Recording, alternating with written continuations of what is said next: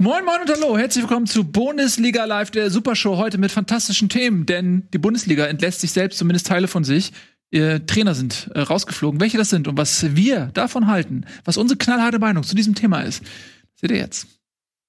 Bundesliga wird präsentiert von LG. Schön, dass ihr da seid, meine Damen und Herren. Ich begrüße mit mir heute im Studio Tobias Escher, einer der kompetentesten Fußballfachmänner in dieser Republik. Außerdem mit mir ähm, Nico Backspin Etienne Gade heute zugeschaltet. Hallo, guten Tag. Hallo Leute, ich freue mich sehr, dass ihr da seid, denn wir haben viel zu besprechen. Wir hatten zwischendurch gedacht, Mensch, Schalke entlässt einen Trainer, da reden wir natürlich als erstes drüber. Oh, dann hat sich Bielefeld gedacht, halt, wait a minute, da grätsche ich dazwischen, bevor die neue Sendung Bundesliga beginnt. Lassen wir auch schnell unseren Trainer, damit wir heute zum ersten Mal in der Geschichte dieser Sendung einsteigen können mit dem Thema Arminia Bielefeld, denn die waren tatsächlich so freundlich und haben Uwe Neuhaus äh, für uns entlassen, damit wir diese Sendung noch äh, weiter mit Inhalt füllen können als ohnehin schon.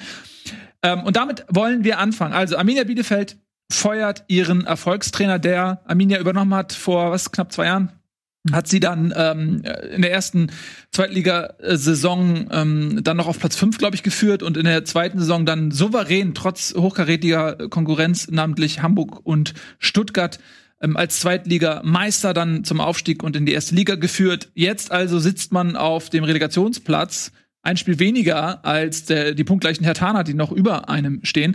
Also eigentlich würde man sagen, wow, sportlich ist Bielefeld doch voll im Soll. Denn wenn man äh, nach was 22 Spieltagen in der Lage ist, die Klasse aus eigenen Händen noch zu halten, dann macht man eigentlich vieles richtig. So dachten wir. Aber in Bielefeld sieht man das anders. Jungs, da müssen wir jetzt mal drüber reden. Wie seht ihr denn diese Trainerentlassung?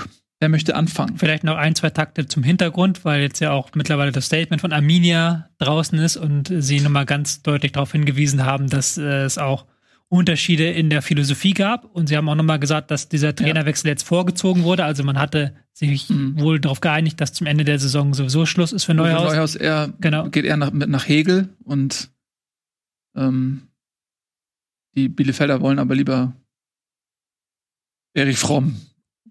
Also Philosophie-Gag. Okay, okay, wie auch einfach, es ja. ging länger als nötig. Ich dachte, du kriegst es sofort, aber. Nee. Ähm, ähm, Gut. Bielefeld möchte sich als Schade. junger, als Ausbildungsverein für junge Spieler positionieren und das konnte man mit Neuhaus offensichtlich nicht.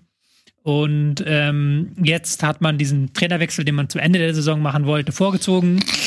Stand jetzt was? Was ist denn jetzt an dieser Trainerlassung so lustig für dich, Etienne? Das, was der Nico, der Nico macht Quatsch mit der Bierflasche. Mhm. Ja, gut. Ich hab nichts gemacht. Wenn euch das nicht interessiert. Äh, Stand jetzt ist es so, dass ähm, man noch keinen neuen Trainer präsentiert hat. Wir sitzen hier im Bundesliga-Set, es ist noch kein Trainer. Der Kicker schreibt, es könnte äh, Frank Kramer werden, aber ist noch nicht ganz klar. Und jetzt mit diesen weiteren Informationen kann ich übergeben zu den angeschlossenen Funkhäusern. Was ist das? Soll das, ist das so ein Schiff, was durch äh, Bremen fährt? Soll ich mal ein Schiff machen, was durch Hamburg fährt? Warte, ich hab. nee, Leute, Leute. Eddie, ist, Eddie, ist, der Einzige, der, der und, und ein paar Leute draußen, die Ja, Entschuldigung, offensichtlich interessiert euch die Arminia nicht. Schade, ähm, äh, dass ihr offensichtlich nur an Quatsch machen interessiert seid. Ich kann mich so, mit sowas überhaupt nicht identifizieren, mit so, mit so, mit so einem Spaß-Gequatsche äh, hier. Ähm, Hast du nicht noch einen Philosophiewitz, den du jetzt bringen kannst an der Stelle? Nee, davon habe ich nicht so viel äh, Sophie. Ja, was denn was Neues? Ähm, zurück, zurück zum Thema. Also auf den ersten Blick klang es natürlich aus der Entfernung bescheuert, wenn Bielefeld auf dem Platz, wo sie stehen, Trainer rausschmeißt. Aber wenn die Details, wie sie jetzt zum, zur Öffentlichkeit kommen, da ein Bild draus machen, also kann man vielleicht mehr Argumente für eine Trainerentlassung holen, obwohl ich dann ehrlicherweise so jemand wie Philipp Köster am ehesten vertraue, der Die Hard Bielefeld-Fan ist und der immer noch äh, darüber rumpöbelt auf Twitter. Man kann ihn, äh, der beruhigt sich heute gar nicht mehr. Also, ja. also der, der ist immer noch im Rage-Modus, deswegen jetzt, jetzt zieht er Schalke-Vergleiche, welcher Trainer dann 2022 den Absturz in die dritte Liga ähm, abwenden würde. Ähm, scheint also, dazu bin ich zu nicht nah genug dran, aber ähm, wäre ich, wär ich also auf jeden Fall auf den ersten Blick jetzt nicht drauf gekommen, den Trainer rauszuschmeißen. Also ich muss sagen, ich habe am Anfang habe ich genauso reagiert wie Philipp Köster, bevor ich wusste, wie Philipp Köster reagiert, der ja Bielefeld-Fan ist, ähm, und hatte dafür null Verständnis. Also es hat mich regelrecht aufgeregt, ähm, warum Bielefeld der Meinung ist, jetzt den Trainer entlassen zu müssen. Und das Erste, was einem einfällt, ist natürlich, okay, das hat sportliche Gründe, wie in den aller, allermeisten Fällen die Trainerentlassung einfach einen rein sportlichen Hintergrund hat. Und wenn man das zur Grundlage nimmt, dann ist das einfach affig, weil Uwe Neuhaus hat Bielefeld ähm, übernommen, hat sie nach oben geführt und hat sensationell letztes Jahr souverän die Zweitligameisterschaft gewonnen, ist aufgestiegen. Und allein dieser Aufstieg ist für Bielefeld eine Sensation, weil du musst einfach mal schauen, was die für Möglichkeiten in Bielefeld haben. Finanziell, sportlich.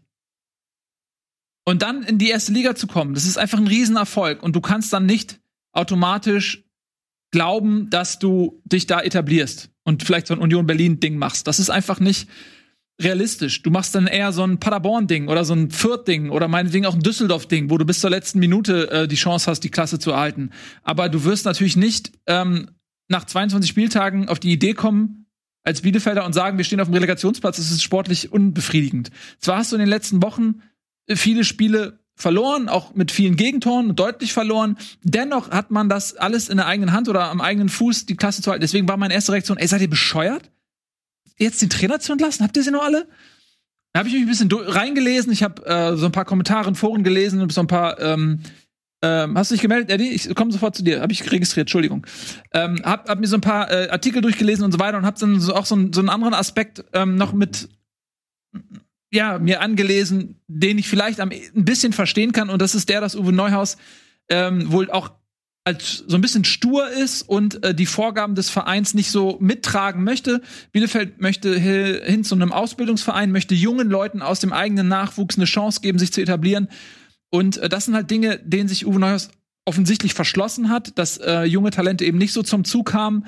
Und äh, in Kombination vielleicht eben mit den jüngsten sportlichen Ergebnissen war das vielleicht dann irgendwann auch noch ein Aspekt. Dazu kommen noch ein, zwei andere Sachen, so dass ich nach Lektüre ein bisschen besser verstehen konnte. Ich finde es aber immer noch nicht cool, lieber Etienne. Entschuldigung, ich habe dich warten lassen. Was wolltest du sagen?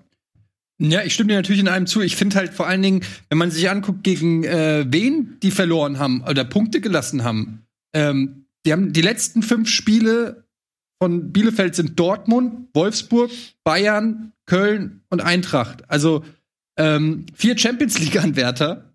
Und ähm, gegen die Bayern haben sie sogar unentschieden gespielt. Ähm, davor ein Sieg gegen Stuttgart, unentschieden gegen Hoffenheim, Sieg gegen Hertha, äh, Niederlage Gladbach, Sieg gegen Schalke. Also was ich damit sagen will, ist, dass sie ja eigentlich voll auch gegen die Leute punkten, gegen die du punkten musst im Abstiegskampf nämlich gegen die, die auch abstiegsbedroht sind. Ja, und gegen die große, großen Vereine, die irgendwie um den internationalen Wettbewerb mitspielen. Da war halt für Bielefeld nicht viel zu holen. Aber ähm, das sozusagen dann als Statistik herzunehmen für den Misserfolg des Vereins, finde ich schon ein bisschen krass. Und was du sagst, was die Philosophie des Vereins angeht, natürlich kann ich das so aus der Ferne jetzt nicht wirklich distanzieren, äh, distanzieren, äh, äh nicht wirklich ähm, verifizieren. Aber wenn man mal davon ausgeht, dass es stimmt, was gesagt wurde über Neuhaus, dann ist es ja trotzdem ein Thema, was man nicht irgendwie zehn Spieltage vor Ende, wenn der Verein auf dem Relegationsplatz steht, ähm, irgendwie anpackt, sondern dann ist das was, wo, wo man im Sommer, wenn man weiß, in welcher Liga man spielt, äh, die Weichen stellt und dann kann man sich vom Trainer trennen. Also das scheint mir ein bisschen vorgeschoben zu sein. Ich glaube schon, dass es irgendwie darum geht, jetzt noch mal im Abstiegskampf einen neuen Impuls zu setzen und ähm, hofft, dass da dann noch mal jetzt irgendwie die Kehrtwende kommt vor zwei Spielen, wo man vielleicht sagt, da kann, also jetzt gegen Union und gegen Bremen, ähm, da kann vielleicht mit einem bisschen frischer Wind jetzt noch mal was geholt werden.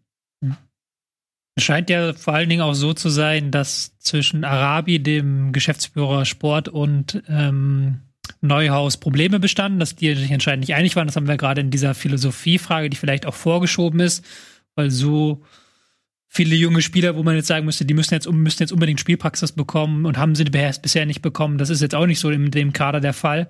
Entsprechend äh, ist es dann die, tatsächlich die Frage, ob man das nicht am Ende der Saison hätte machen können und ob es was jetzt so dafür spricht, dass man das jetzt unbedingt jetzt sofort machen muss. Vor allen Dingen, ob jetzt ein Trainer kommt, der dem Verein jetzt sofort weiterhilft.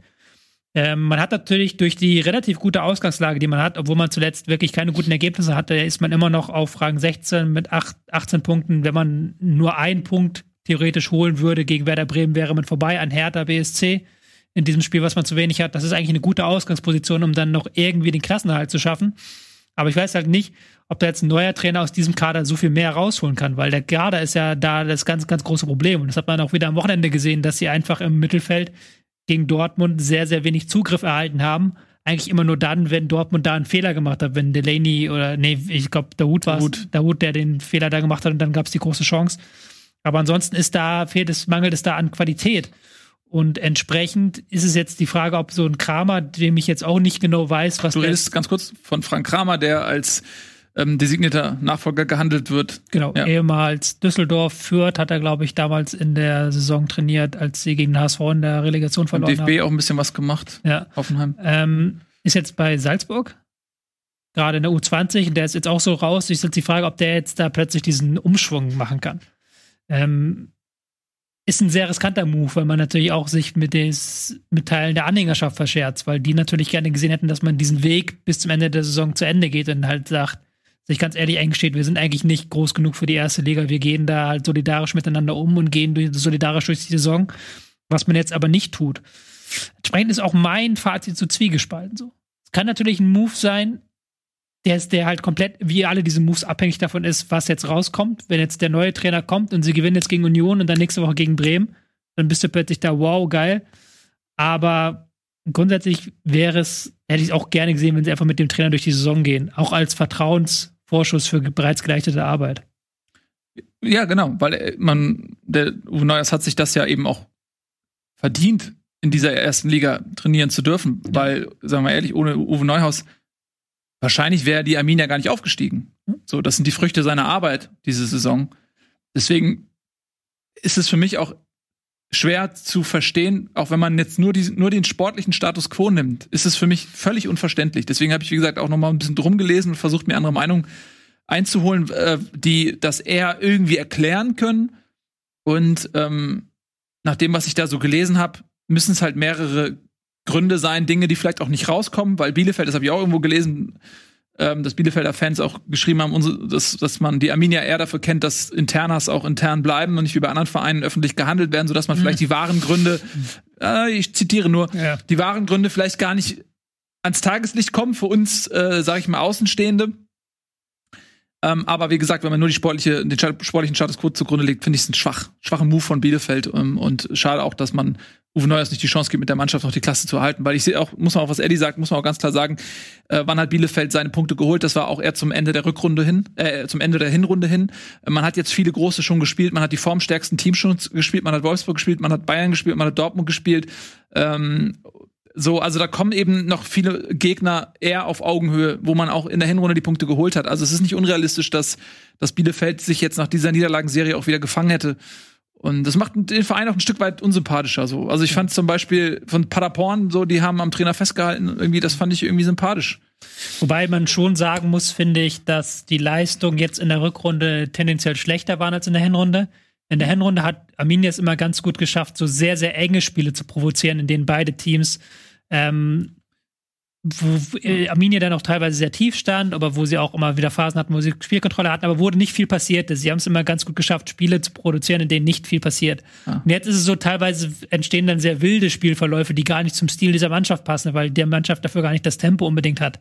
Und da ist sehr viel von dieser Spielkontrolle verloren gegangen, für die Neuhaus auch stand. Also ich fand schon, dass diese Leistung jetzt, obwohl die Ergebnisse, klar, das waren Gegner, die alle ähm, jenseits der Kragenweite waren, aber in der Hinrunde hat sich da ähm, Arminia besser be- angestellt, zum Beispiel gegen Dortmund oder auch in Spielen gegen, ähm, gegen Wolfsburg. Und gegen die Bayern hatte man halt Glück, dass die Bayern gerade von diesem Club-WM-Ding kamen und merk merklich äh, neben der Spur waren, sonst hätten sie das wahrscheinlich auch verloren. So. Aber- also es war schon ein Negativtrend da, aber klar, das sind nicht die Gegner gewesen, an denen sich jetzt Bielefeld eigentlich messen muss. Es ist auch immer eine Frage, wann man gegen einen Gegner spielt, weil man kann auch immer nur so gut sein, wie es der Gegner zulässt. Und äh, wenn du eben jetzt äh, gegen Mannschaften spielst, die vielleicht auch anders im Saft sind, du sagst es ja selbst, die Bayern ähm, kamen gerade von dieser Club-WM, die haben sie dann gekriegt. Ähm, und in der Hinrunde hatten sie vielleicht die Mannschaften auch eher an einem schwachen äh, Tag erwischt. Äh, und Dortmund äh, spielt gerade um die Champions League, die müssen alles reinschmeißen. Dann äh, Wolfsburg spielt um die Champions League, die sind voll im Momentum drin, für die ist jedes Spiel ein Pokalspiel, die haben ein ganz klares Ziel vor Augen. Das sind halt auch einfach andere Voraussetzungen, unter denen man gegen dieselben Mannschaften spielt. Und wie gesagt, am Ende zählen die direkten Duelle. Da zählen die Spiele gegen Schalke, gegen Hertha, gegen Mainz, gegen Ja. Augsburg. Und das Genau, das muss man nochmal unterstreichen, dass ja Bielefeld diese Saison hat, dann sie Siege geholt gegen Köln, gegen Mainz, gegen ähm, Schalke, gegen Hertha und gegen Stuttgart, also gegen Konkurrenten im Abstiegskampf. Stuttgart vielleicht ausgeklammert. Ja. Und das sind jetzt die Spiele, die dann noch kommen. Es, es, gibt, es gibt ja noch einen Punkt, der auch noch mit ein, also ich habe anderthalb Punkte noch, die ich noch ansprechen wollte. Den einen haben wir jetzt ein bisschen schon drüber gesprochen. Ähm, aber vorweg, dass äh, dieser der Keeper Ortega ja in einem Interview gesagt hat, dass es irgendwie kacke ist, wenn nur sieben statt elf Leute auf dem Platz stehen und versuchen zu kämpfen. Dann reicht es nicht gegen die Mannschaften. Dortmund kann dann Spiele gewinnen, wir nicht. Und ähm, das ist ja schon ein Indiz dafür, dass da auf jeden Fall intern irgendwo ganz schön viel im Argen ist. Ähm, und was dann wahrscheinlich auch der Grund ist, warum dann die Trennung vollzogen wird. Die Argumentation zu äh, Trainer hat aber keinen Bock auf Jugendarbeit so unkommentiert im Raum stehen zu lassen, finde ich auch hart. Äh, bei einem Verein, der sich ja wirklich offensichtlich als Ausbildungsverein sieht, dass der dann nach zwei Jahren, nachdem er da war, der hat gar keinen Bock auf Ausbildungsverein. Ähm, wisst ihr, was ich meine? Also da, also äh, entweder er wird das noch öffentlich revidieren oder gibt es eine Schlammschlacht oder das, das klingt so. Also wisst ihr, was ich meine? Das klingt so irgendwie so nach, das ist doch Bullshit, Alter. Du kannst doch nicht am 22. Spieltag einen Trainer rausschmeißen, weil du sagst, er will nicht Jugendarbeit machen. Ja, das ist auch ein bisschen so, ich habe das Gefühl, dass das so vorgeschoben ist, dass man so sagen möchte, klingt ja auch sehr populär. Man ist ein Verein, der auf Jugendarbeit setzen will. Äh, mh, wobei das klingt jetzt eher nach Kinderarbeit, aber ein Verein, der auf ähm, Jugendspieler setzen möchte, das ist ja auch ein populärer Schritt. Man möchte Eigengewächse hochziehen und so weiter, dass man damit vielleicht diesen unpopulären Schritt begründen will, anstatt klar zu sagen, hey, Neuhaus wollte unsere Clubphilosophie nicht mittragen und hat halt sich da widersetzt in die Planung und wollte sein eigenes Süppchen kochen. Was ja auch ja, ja, und, und der zweite Punkt, was ich, ähm, oder der zweite erste Punkt, dieses mit dem fehlenden Mannschaftsgefüge, ist dann ja schon viel tragender und wird hier aber gar nicht öffentlich so mit angebracht oder nicht so stark in den Vordergrund geschoben, weil das in meinen Augen bei einer Mannschaft, deren Gesamtkaderwert gefühlt so viel ist wie ein halber, äh, weiß ich nicht, Lewandowski oder halber Haaland oder so, ähm, dass es da ja nur um die Gemeinschaft geht und dass eigentlich in dem Verein doch jedem von vornherein bewusst sein muss, dass man genau, was ihr eben auch schon alles besprochen habt, fünf Spiele in der Saison hat, da musst du Punkte holen, dann kriegst du 30 und damit bleibst du vielleicht drin. Und der Rest ist, äh, sich auf diese Spiele vorzubereiten. Und dass irgendwann Mannschaften auch wie Dortmund, Wolfsburg, Frankfurt, wer auch immer, irgendwann auch den Defensivcode von, Tobi, das kannst du ja noch besser einschätzen, aber Defensivcode von Mannschaften wie Bielefeld auch einmal knacken, wenn sie wissen, die, die haben ja nur einen, die haben ja nur quasi eine Karte, die sie spielen können. Beziehungsweise, dass sie es halt jetzt nicht mehr schaffen, ähm, auch nach dem 0 zu 1 noch im Spiel drin zu bleiben. Das ist ja auch so eine ja. Frage der Mentalität und des, des Zusammenhalts. Das ist, das ist eine Sache, die haben sie in der Hinrunde sehr gut hinbekommen. So, die haben sich eigentlich bis auf dieses Union Berlin-Spiel nie abschießen lassen. Ähm, und ansonsten, und ja, das ist jetzt nicht mehr der Fall. Hm? Ja, Rückstände gegen Champions League-Teilnehmer holen, aufholen, das ist, das dazu braucht es ein bisschen mehr. Jo, ähm, Champions League-Teilnehmer möchte auch Borussia Dortmund werden. Die waren die Gegner. Wollen wir noch ganz kurz ein Wort zum Gegner? Ich weiß, wir vernachlässigen Dortmund oft und reden zu viel über Bielefeld. aber lass uns noch mal ganz kurz drüber reden. Ähm, kann man ja, glaube ich, kurz machen. Das war ein gutes Spiel von Dortmund. Es gab eine Vielzahl von großen Chancen. Das Spiel hätte auch 6-0 oder so ausgehen können. Da hätte sich niemand beschweren müssen, wenn Dortmund die Chance ein bisschen effizienter genutzt hätte. Ähm, also, die haben einfach auch ein gutes Spiel gemacht. Ja. So. Die linke Seite ist momentan der Drehung Angelpunkt. Guerrero Sancho. Ja, dass Sancho jetzt auf links spielt, ist, glaube ich, sehr wichtig und die beiden funktionieren sehr gut. Da hat auch Bielefeld dann kein Mittel gefunden und das war eine klare Leistungssteigerung im Vergleich zu den vergangenen Wochen, jetzt schon zusammengenommen mit dem Spiel äh, gegen Sevilla. Ich finde, ein, ein, Fak ein Faktor, der auch mir auffällt, ist, ähm, Dahut ist jetzt seit drei Spielen mhm. bei Dortmund am Lenken im Mittelfeld. Das fing, glaube ich, in der Champions League an, hat er schon sehr gut gespielt, jetzt auch zwei gute Bundesligaspiele ähm, nachgeliefert. Und da wurden sie so ein bisschen, habe ich das Gefühl, zu ihrem Glück gezwungen. Hat ja eigentlich keine Rolle gespielt. Ähm, aber jetzt irgendwie Delaney nicht am Start und Witzel nicht am Start und Dahut ist eingesprungen und finde ich, tut der Mannschaft ganz gut. Und ähm, ich finde, es war auch eine gute und auch eine wichtige Reaktion irgendwie so von äh, vom BVB, weil da hatten wir auch die Gespräche da jetzt mit dem Trainer und ähm, ja, wenn man so auf die Tabelle guckt, dann sieht man ja auch, dass das äh, für Dortmund da schon auch um einiges geht. Und da haben sie, finde ich, eine gute Reaktion gezeigt. Und ähm, ja, mal gucken. Hazard wieder an Bord, Reus wieder ein bisschen besser in Form. Ähm, Sancho momentan in der Bombenform, muss man ganz klar sagen. Also das ist interessant. Das wird noch spannend da oben. Ja, jetzt ähm, hat man natürlich die Bayern vor der Brust und die Bayern nehmen das Spiel ernst, weil es zum einen Dortmund ist und die immer Bock haben, Dortmund zu zeigen, dass sie die Nummer eins sind.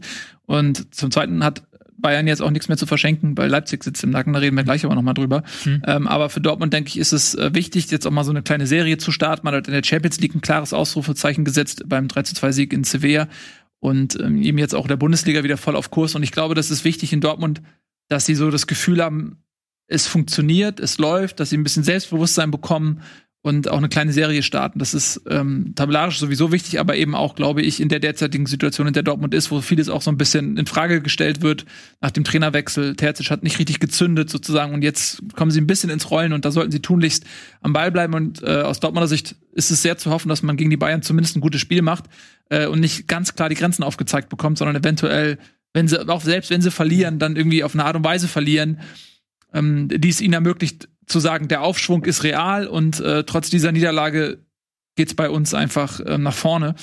Ähm, da kommen wir aber gleich noch zu, denn du hast eine Taktikanalyse geplant für das Bayern-Dortmund-Spiel. Mhm. Ähm, wollen wir das jetzt direkt machen, weil es so schön passt, oder wollen wir erstmal noch über Schalke sprechen? Ja, dann lass uns das doch jetzt ähm, direkt machen. Ja, ich habe eine Taktikanalyse vorbereitet zu Schalke gegen Dortmund gegen Bayern. Jetzt. Ja, Schalke gegen Dortmund. Sag ich. Schalke ist dann das nächste Thema, Dortmund gegen Bayern. Dann gehe ich mal rüber an die Taktiktafel und zeig die mal. Ja, an zeig den, mal. Ich an bin den sehr Fernsehern. gespannt. Ja. Aber ähnlich souverän wie das letzte Mal.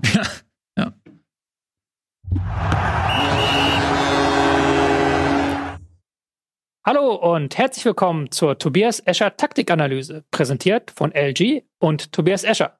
Mein Name ist Tobias Escher und ich werde euch heute eine Analyse des Spiels der Spiele präsentieren. Borussia Dortmund gegen Bayern München. Am kommenden Samstag ist es wieder soweit. Ihr wollt nichts von diesem Spiel verpassen? Dann erinnert euch der LG OLED TV dank Sports Alert daran, wann die Spiele eures Lieblingsteams laufen und wo ihr sie sehen könnt. Ihr könnt sogar die Zwischenstände einblenden.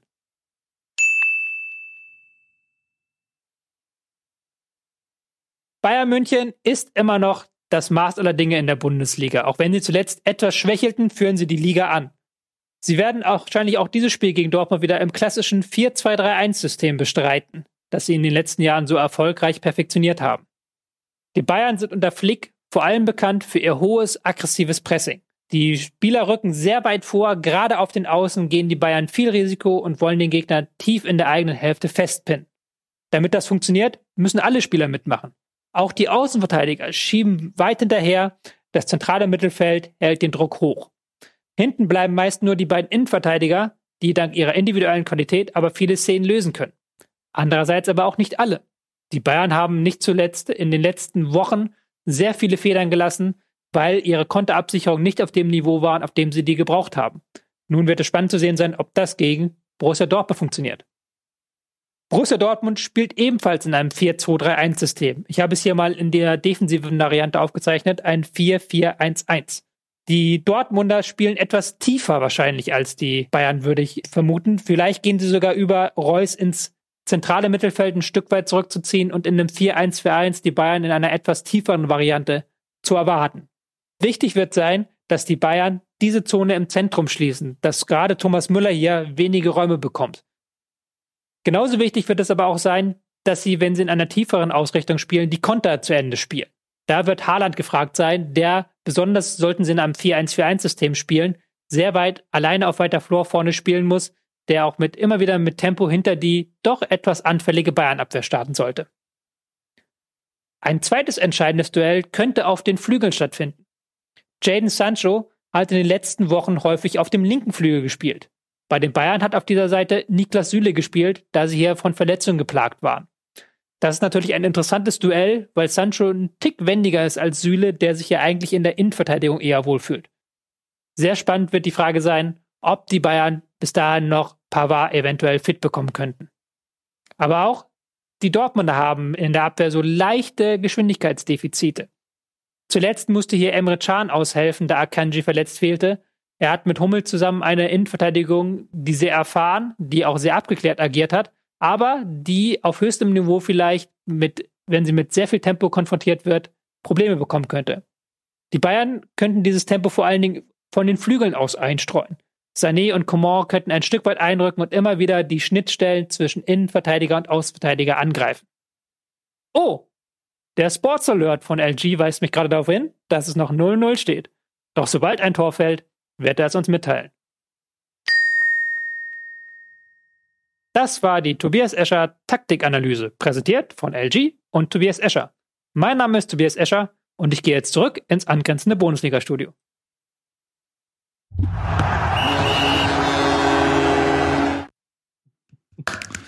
Die Tobias Escher Taktikanalyse in Zusammenarbeit mit LG. Vielen Dank, äh, Tobias Escher, für diese Tobias Escher Taktikanalyse. Ähm, da kann man nicht mehr so viel hinzufügen. Oder habt ihr, ist euch irgendwas aufgefallen, wo man Tobias Escher eventuell auch kritisieren kann? Ich finde gut, dass Jaden Sancho nur ein Ticken wendiger ist als Süle. Das hat mir gefallen. Ja. Ein ganz kleines Ich bisschen. finde, die, die, die Daumen, der Daumen hat ab und zu das Auge so ein bisschen überdeckt. Ich würde mich freuen, wenn das ein bisschen mehr daneben, damit man Auge und Daumen nebeneinander sieht. Ja, das beherzigst dieses konstruktive am Feedback. besten Ja. für die Zukunft. Ähm, ja, aber sehr interessant. Wir freuen uns alle auf dieses Spiel und ich finde, es kommt auch zu einem ganz guten Zeitpunkt, weil Dortmund und Bayern gefühlt jetzt so ein bisschen eher näher, also sportlich näher beieinander liegen, als es die Tabelle vermuten lässt. Das wäre vielleicht vor ein paar Wochen noch ein bisschen dramatischer gewesen. Äh, Dortmund eher im Aufwind, äh, Bayern ähm, sind zwar momentan auch wieder gut auf Kurs, aber sind verwundbar gewesen in den letzten Wochen. Ähm, von daher wird das wieder ein Spitzenspiel, was wieder so ein bisschen knistert. Kann aber auch wieder bei Dortmund so richtig eine Blueswoche werden, Das wenn sie jetzt dieses. Gladbach-Spiel, Gladbach-Pokalspiel, das einzige Pokalspiel morgen, weil ja Regensburg gegen Bremen abgesagt wurde. Ja. Ähm, wenn sie das verlieren und dann auch noch gegen die Bayern verlieren, das wäre dann nochmal so ein richtiger Ich Rückschlag. finde es interessant, dass du Blues sagst, weil Schalke ist ja blau und Ah. Nee, ich meine, es passt sehr gut zusammen. Also die, die Bedeutung verfestigt sich. Blues, gerade im, im Fußballjargon so. Ein Blues schieben. Schalke, ein Schalke schieben. Kann Das wäre eine sehr gute Überleitung, zum FC Schalke 04. wenn wir jetzt nicht Werbung machen würden. Ja, wir machen ein bisschen Werbung, aber das ist bei uns Das kein. Blues, weil wir haben die beste Werbung, die man sich überhaupt noch vorstellen kann. Äh, die schaut euch bitte an. Wir sind gleich zurück und dann reden wir natürlich, selbstverständlich, über den FC Schalke 04.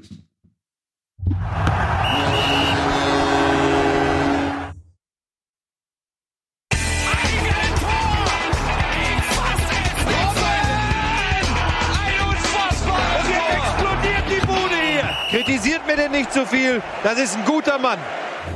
Herzlich willkommen zurück. Bundesliga begrüßt euch live aus Hamburg. Ähm, die einzige Fußballshow der Welt widmet sich jetzt dem einzigen Fußballverein Deutschlands, der es immer noch schafft, sich selbst zu überbieten in, in, in Schlagzeilen. Ähm, jetzt ist Schalke 04 ähm, hervorgeprescht und hat nicht nur Christian Groß den Cheftrainer entlassen, sondern direkt auch Schneider und den Konditionstrainer und den und den. Ich habe insgesamt fünf Leute Ja. äh, alle Äh, mal abgesägt. Cheftrainer Christian Groß, Sportvorstand Jochen Schneider, äh, Athletiktrainer Werner Leuthardt, Co-Trainer, wie heißt der, ähm, Wittmeier, Wittmeier, den sie ja extra geholt hatten noch. Vielleicht geht's schneller, wenn ihr einfach sagt, wer noch da ist. Und Sascha Rita, Teammanager, auch entlassen. Auch entlassen. Ja, Ähm, und, und damit statistisch diese Saison mehr Leute entlassen als Punkte geholt. Tatsächlich ist das richtig.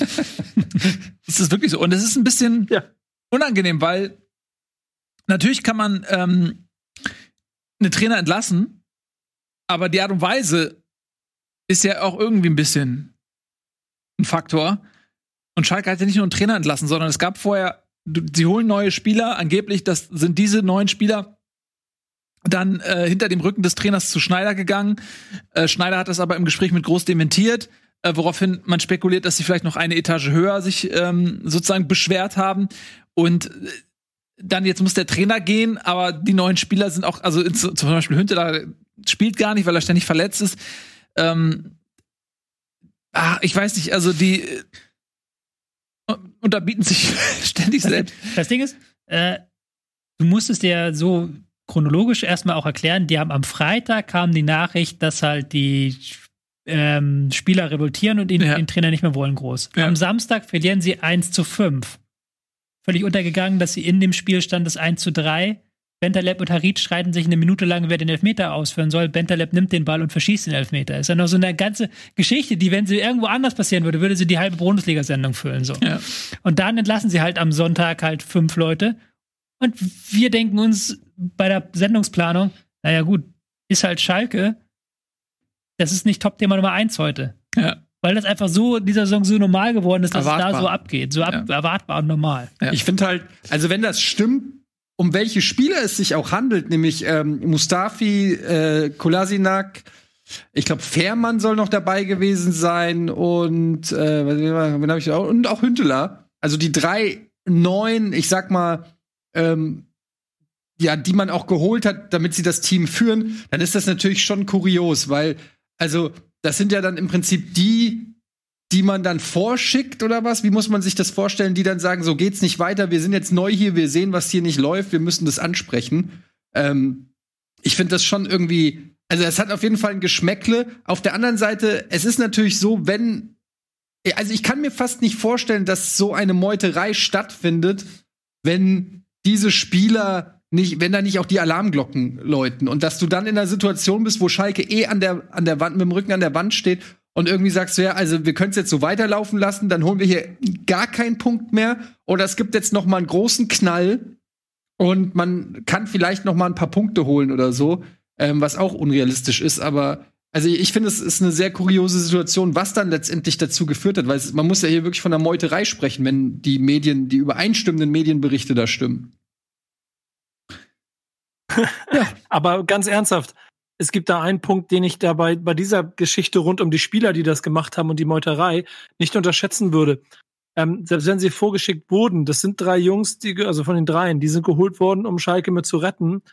Und offenbar hat niemand anders sonst irgendwo den Mut und die Eier gehabt, sich hinzustellen und etwas anzusprechen, was ja an irgendeiner Stelle offensichtlich ein Problem war. Ähm, klare Fehler in meinen Augen, nicht mit dem Trainer zu sprechen, das sehe ich auch so. Aber die Tatsache, dass diese drei Namen damit in Verbindung gebracht werden, bis zu der Ebene, das ist mir ganz, ganz wichtig, finde ich es zumindest ähm, interessant, dass das die einzigen sind, die in so einer Situation wirklich, also für sich selber Alarmglocken sehen, dass sie überaktionistisch jetzt äh, Dinge machen müssen. Versteht ihr, was ich meine? Und, und keiner von den anderen 25, die seit äh, äh, 18 Monaten im Kader sind Mhm. und sehenden Auges in den Abgrund gehen mit der miesesten Saison, die ein Fußballverein je in der Bundesliga hatte. Ich glaube auch, dass die Spieler, also wenn das denn jetzt so stimmt, vielleicht auch so psychologisch auf einem ziemlich hohen Ross sitzen, weil die wurden geholt als Heilsbringer, als die Altvorderen des Vereins. Kolasinac wurde ja im Prinzip äh, der rote Teppich ausgerollt, Blumen raufgeworfen, da wurde er auf den Schimmel gesetzt und äh, alle haben sich noch in den Staub geworfen vor ihm, äh, dass er quasi zurückkommt nach Schalke, um diesen Verein zu retten. Also der ist ja quasi als Held nach Gelsenkirchen zurückgekehrt. Ähm, und das macht ja auch was mit einem Menschen, ähm, wenn du dich so angehimmelt äh, fühlst, was alles in den Reihen projiziert wurde. Und dann hast du einen Hünteler, der auch ähn ähnlich gefeiert äh, war auf Schalke, der zurückkommt. Dann hast du einen Mustafi, der von Arsenal kommt und so weiter, Weltmeister. Äh, und vielleicht haben die dann auch irgendwie für sich selbst so ein sich so ein Mandat erteilt, dass sie sagen, okay, wir äh, müssen mehr machen, als auf dem Platz voranzugehen. Wir müssen den ganzen Verein managen. Hier läuft ja gar nichts mehr, jetzt kommen wir. Ja, wachrütteln halt so, ne? Bitte? So, so wachrütteln irgendwie habe ich das Gefühl, die, die, dass sie sich so auserwählt sehen, irgendwie wach zu rütteln und, und irgendwie Dinge zu benennen, die sich sonst keiner traut, gerade weil sie halt gerade neu sind und so große Namen sind. Was ich jetzt auch über Es, Kanäle gehört habe, ist, dass sie auch, sie sind ja von größeren Vereinen gekommen, beziehungsweise von professionelleren Vereinen, auch sagen, wie es ist, und dass die so ein bisschen schockiert waren, wie Mhm. unprofessionell auf Schalke das zugeht. Genau das. Genau das. Genau das wollte ich gerade sagen. Das ist nämlich der entscheidende Faktor, dass so Mustafi, die haben alle mit Trainern getrainiert, die ein anderes Niveau haben. Und ich, ich möchte diesem groß nichts Böses, aber wenn, wenn du das öffentliche Bild eines Trainers siehst, der, und das sind dann nur die Dinge, die du wahrnimmst, mit, mit falschen Namen nennen, ähm, äh, immer leicht zerstreut wirken in irgendwelchen Pressekonferenzen. Das sind ja nur so Spitzen, die kriegst du draußen mit. Und das hat am Ende nicht so viel mit dem zu tun, was du auf dem Platz, das wissen wir alle, was du auf, dem Platz siehst. Das kann immer noch eine ganz andere Welt sein. Aber das wären für mich als Schalke-Fan nach außen schon Alarmsignale. Und mein guter Freund Pillard hat sich regelmäßig auch schon darüber mit, äh, also fassungslos Kopf geschüttelt, ähm, wie das sein kann, dass der nicht weiß, wie seine Spieler heißen. Ja, schiebt das zur Seite und dann ist der Trainer am Ende nicht schuld an der Gesamtmisere von Schalke 04, aber er ist in einer akuten äh, Paniksituation, wo es echt jetzt fünf nach zwölf ist, derjenige, der das Steuerrad in der Hand hat.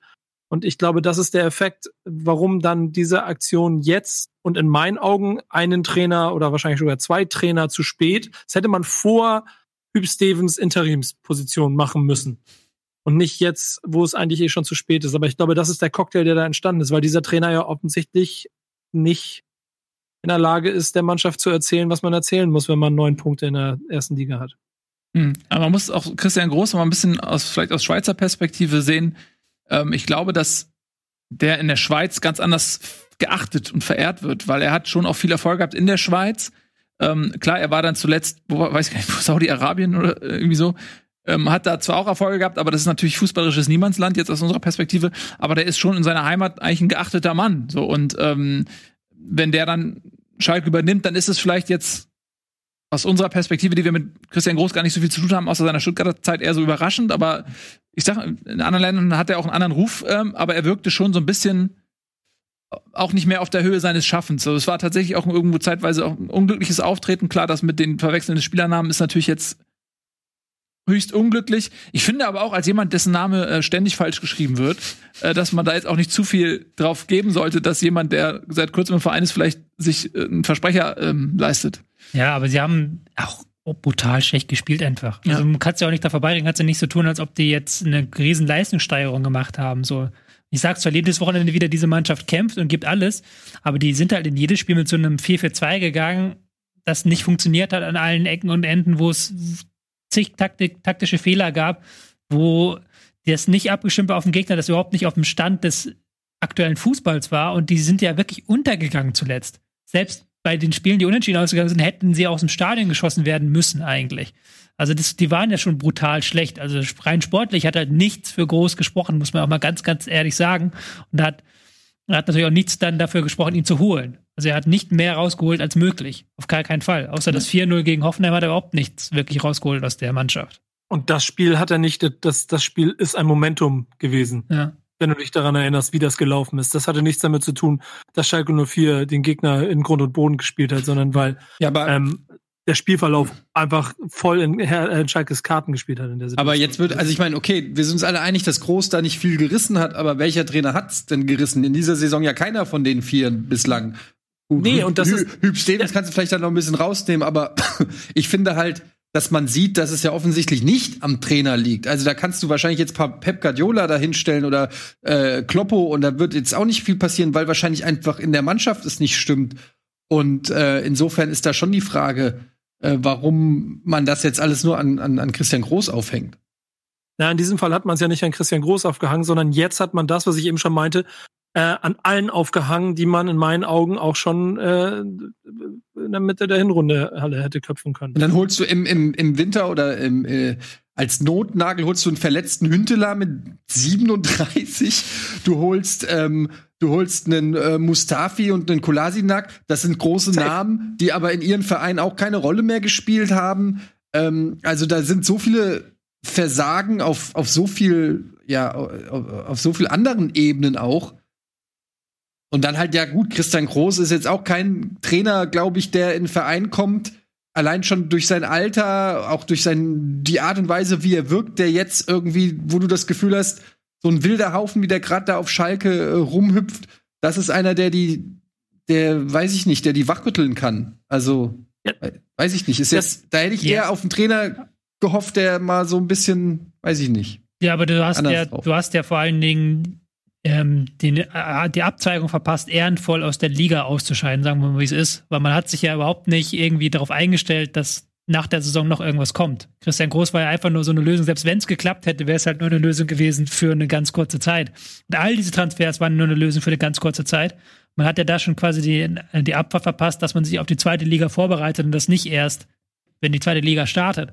Und das ist ja jetzt nochmal so eine gewissermaßen eine kleine Mini-Chance, dass man jetzt sich überlegt, okay, mit welchem Trainer können wir auch über die Saison hinaus starten? Beziehungsweise installieren wir überhaupt noch einen Trainer über die Saison hinaus oder gucken wir nicht, dass wir der zum 1. Juli dann anfängt und dann unbefangen anfängt? Das sind jetzt die Fragen, die man stellen kann. Ich glaube, man ist jetzt so ein Stück weit offener auch zu sagen, okay, Leute, wir sind bei sieben Punkten, wir haben elf Punkte Rückstand auf Arminia Bielefeld. Das, das wird nichts mehr mit dem Klassenerhalt. Das ist zweite Liga Aber- und wir richten jetzt unser Handeln danach aus. Das, das größte Problem, was ich auch noch mal kurz betonen möchte, weil ich ja angefangen habe mit den drei Spielern und die ein bisschen dafür äh, quasi, äh, also die Rechtfertigung gegeben habe, dass das da zumindest zu dieser zu diesem, diesem Gefühl gekommen ist, dass man was machen muss und der Verein dann ja irgendwann auch jetzt äh, im Effekt einfach mal alle rausgeschmissen hat, zeigt ja einfach auch, dass da offensichtlich das Problem nicht Trainer ist, auf jeden Fall die Mannschaft, aber die ja zusammengestellt von einem Gesamtverein, der in seiner ganzen Struktur ja so einen Virus in sich trägt, den du nicht so schnell rauskriegst, wenn du dann jetzt, und ich hoffe echt für Schalke 04, und ich möchte dem Kollegen nichts Böses, aber allen Ernstes in dieser Situation über Peter Neururer nachdenkst. Das wäre dann nach Hüb Stevens, Christian Groß, jetzt der nächste Name, der so klingt, wie als ob die 90er angerufen haben und ihre Vereinsführung wieder haben wollen. Also es kann, das kann nicht der Ernst sein. Ich hoffe das sehr, dass das nur eine ich Ente das ist. so feiern. Neururer- Also Sky berichtet gerade, äh, Bobic hat um Vertragsauflösung gebeten. Ja, das habe ich schon gelesen, äh, weil der Chat ähm, uns darauf hingewiesen hat, aber ich habe mir gedacht, darüber sprechen wir gleich, wenn Frankfurt dran ist. Lass dich jetzt nicht so davon ähm, äh, ablenken. Ja, Da reden wir gleich drüber. Ich glaube, der Einzige, der über Peter Neurohrer nachdenkt, ist Peter Neurohrer. Ey, aber ganz ehrlich, Ja, hoffentlich, wie, wie Alter, geil wäre was- das? Stellt Nein. euch, stellt euch nur mal, stellt euch bitte einmal eine Realität vor und wenn es parallele Universen gibt, dann gibt es ein Universum, in, in dem das stattfindet. Und er das schafft Peter das, ne? Und- Neururer wird zurückgeholt und er schafft den Klassenerhalt. Alter Schwede. Peter Neururers Eier passen nicht mehr in sein Porsche, wenn das passiert.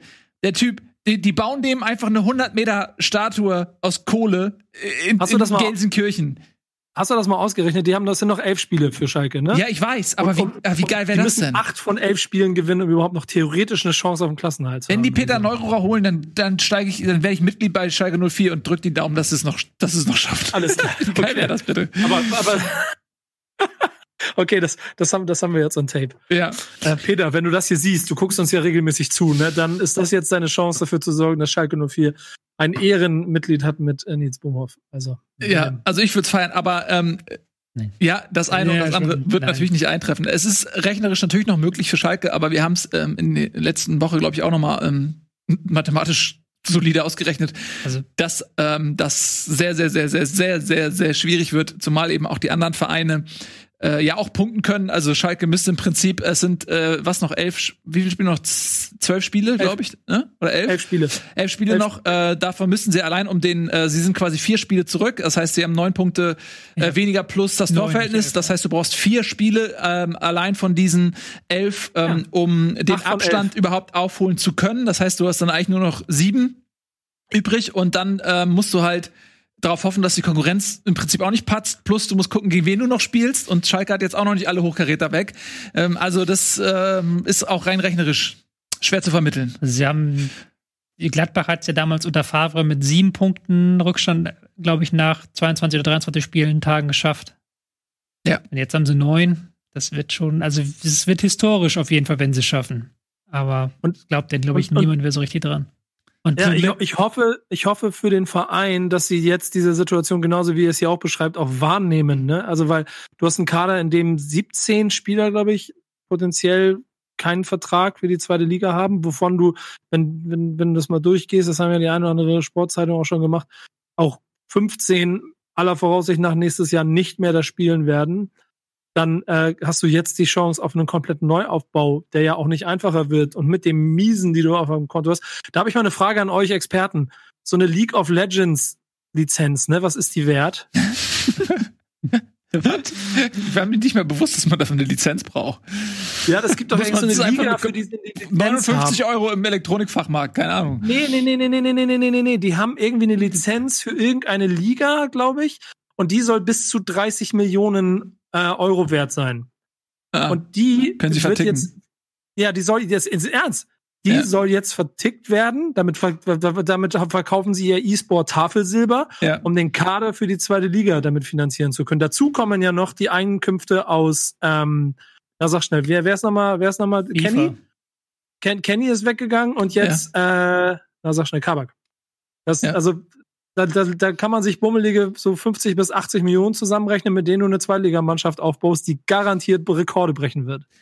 ja. Das ist ja das ist ja das Ding. Deswegen sage ich ja immer, Leute, macht euch jetzt mal bereit darauf, weil das ist ja nicht in Stein gemeißelt, dass die wiederkommen. Die müssen ja den halben Kader abgeben erstmal, um überhaupt durch die zweite Liga durchzukommen.